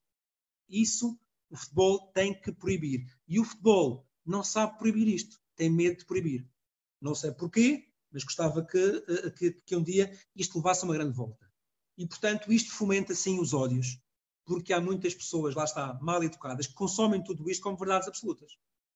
E, portanto, tu não queres saber o que é o, o, o pós-jogo de um árbitro de Primeira Liga que tem redes sociais ou que de alguma forma tem e-mail e tem telemóvel e que é vizinho de alguém e que tem que ir ao café ao pé de casa. É surreal e afeta as famílias, os filhos, os pais, os pais, os negócios pessoais, como tu sabes, os vidros dos negócios pessoais, as paredes das casas, e é vergonhoso. E, portanto, eh, isto muito contribui este clima que é permitido pelo futebol. Porque o futebol e o governo, no dia em que não quiserem que isto aconteça, isto não acontece. Tem que haver coragem. E pronto. E tem que haver interesse. E eu acho que falta um e falta outro. Duarte, últimas duas questões. Uh, São sempre duas, pá, tu vê lá se decides, Ricardo. Não, eram três, eram três. Uh, uma simples, uh, do Carlos Pamplona, pergunta sobre os prémios de jogo no, nos escalões de formação, não sei se queres responder a isto. Eu não tenho noção, Carlos. Um abraço ao Carlos em, também, que é um em... seguidor assíduo. o, Carlos, o Carlos não tem noção porque todos os conselhos de arbitragem distritais das 22 associações têm a sua própria tabela em relação a quilómetros, em relação às despesas de apoio para as, para as refeições e em relação ao prémio do jogo, que varia, penso que não em função da categoria do arte, mas em função da categoria do jogo, sénior, júniores e por aí fora. E, portanto, eu não tenho a noção dos pagamentos. Posso-vos garantir que um árbitro distrital ganha hoje mais do que eu ganhava na altura, quando era árbitro distrital, obviamente. Mal dele também, por causa da inflação e do custo de vida. Mas nem pouco mais ou menos alguém enriquece com isso. Mas um árbitro que se dedique muito e que faça os jogos todos tem que fazer, ainda leva para casa perto de um ordenado mínimo, eu diria eu, por aí, por aí. Mas com muitos, muitos jogos, muitos, muitos jogos mesmo ao fim de semana. Última questão, uh, Pedro Cardoso, há bocado uh, tocaste neste assunto, uh, sobre a flash interview. Se achas que essa possibilidade beneficiaria ou prejudicaria a própria equipa de arbitragem? Para terminarmos. Prejudicava, porque o ar também está quente, não é? Uh, e também é, é, é, é, gente que sente, não é? E, portanto, também podia cometer um disparate que claramente se viraria contra ele. Eu cometi alguns disparates por, por excesso de emocionalidade durante a carreira. Eu sei o que é perder o controle uma ou duas vezes sem estar à espera de o fazer, não é? Uh, e, portanto, eu sei que também é muito fácil, perante tamanha pressão e, e, e bocas e, e, insultos, nós cedermos, porque o que as pessoas veem em casa é uma ínfima gota do que muitas vezes acontece uh, atrás das câmaras, infelizmente de mal. O que eu acho é que ninguém devia ir à conferência de imprensa, nem os treinadores. Porquê que eles vão à conferência de imprensa? E obviamente que isso tem a ver com interesses televisivos, e isso interessa às televisões, e eu respeito isso, eu respeito esse produto, aliás, acontece no mundo inteiro, mas em termos desportivos, quando eles vão para aquela conferência de imprensa um minuto depois de acharem que tiveram três penaltis por assinalar, ou de descerem de divisão, ou de serem expulsos e acharem que isso foi injusto, acharem que isso foi injusto, é óbvio que eles vão ter uma reação conflituosa. É óbvio que eles vão ceder-se, vão dizer o que não querem, o que não os define, se calhar, como pessoas, e vão pagar por isso. E o clube também. Portanto, eu acho que a Flash interviu, sob o ponto de vista desportivo, repito, e não da indústria televisiva, é um erro crasso de casting, porque não há benefício nenhum, até porque ele, meia hora depois, mais sereno, mais calmo, depois de ver as imagens, vai à, à, à conferência de imprensa. Tudo dito. Vamos, chegamos ao, ao final, é só para te dizer que o Carlos dizia 12 euros e meio na formação e 25 nos séniores, uh, há de ser uma tabela qualquer e diferente. Há de ser do distrito do Carvo, elas não andam muito longe umas das outras, mas variam um pouco em função dos distritos. Exatamente. Diferentes, têm um número de árbitros diferentes e, portanto, varia. Olha, uh, chegámos ao fim, uh, acho que foram duas horas, acabaram por ser duas horas, estávamos aqui Estava aqui a tentar uh, fazer passar a mensagem se dava para esticarmos aquele bocadinho que acabámos por esticar. Uh, entretanto, uh, acho que foram duas horas muito enriquecedoras e, sinceramente, acho que cumpri todos os objetivos para hoje, que era termos uma abordagem sobre a arbitragem totalmente diferente e não vir para aqui falar de, de erros e, e, tudo mais. Acho que, que também é preciso promover a terceira equipa e acho que foi conseguido aqui no, no nosso programa.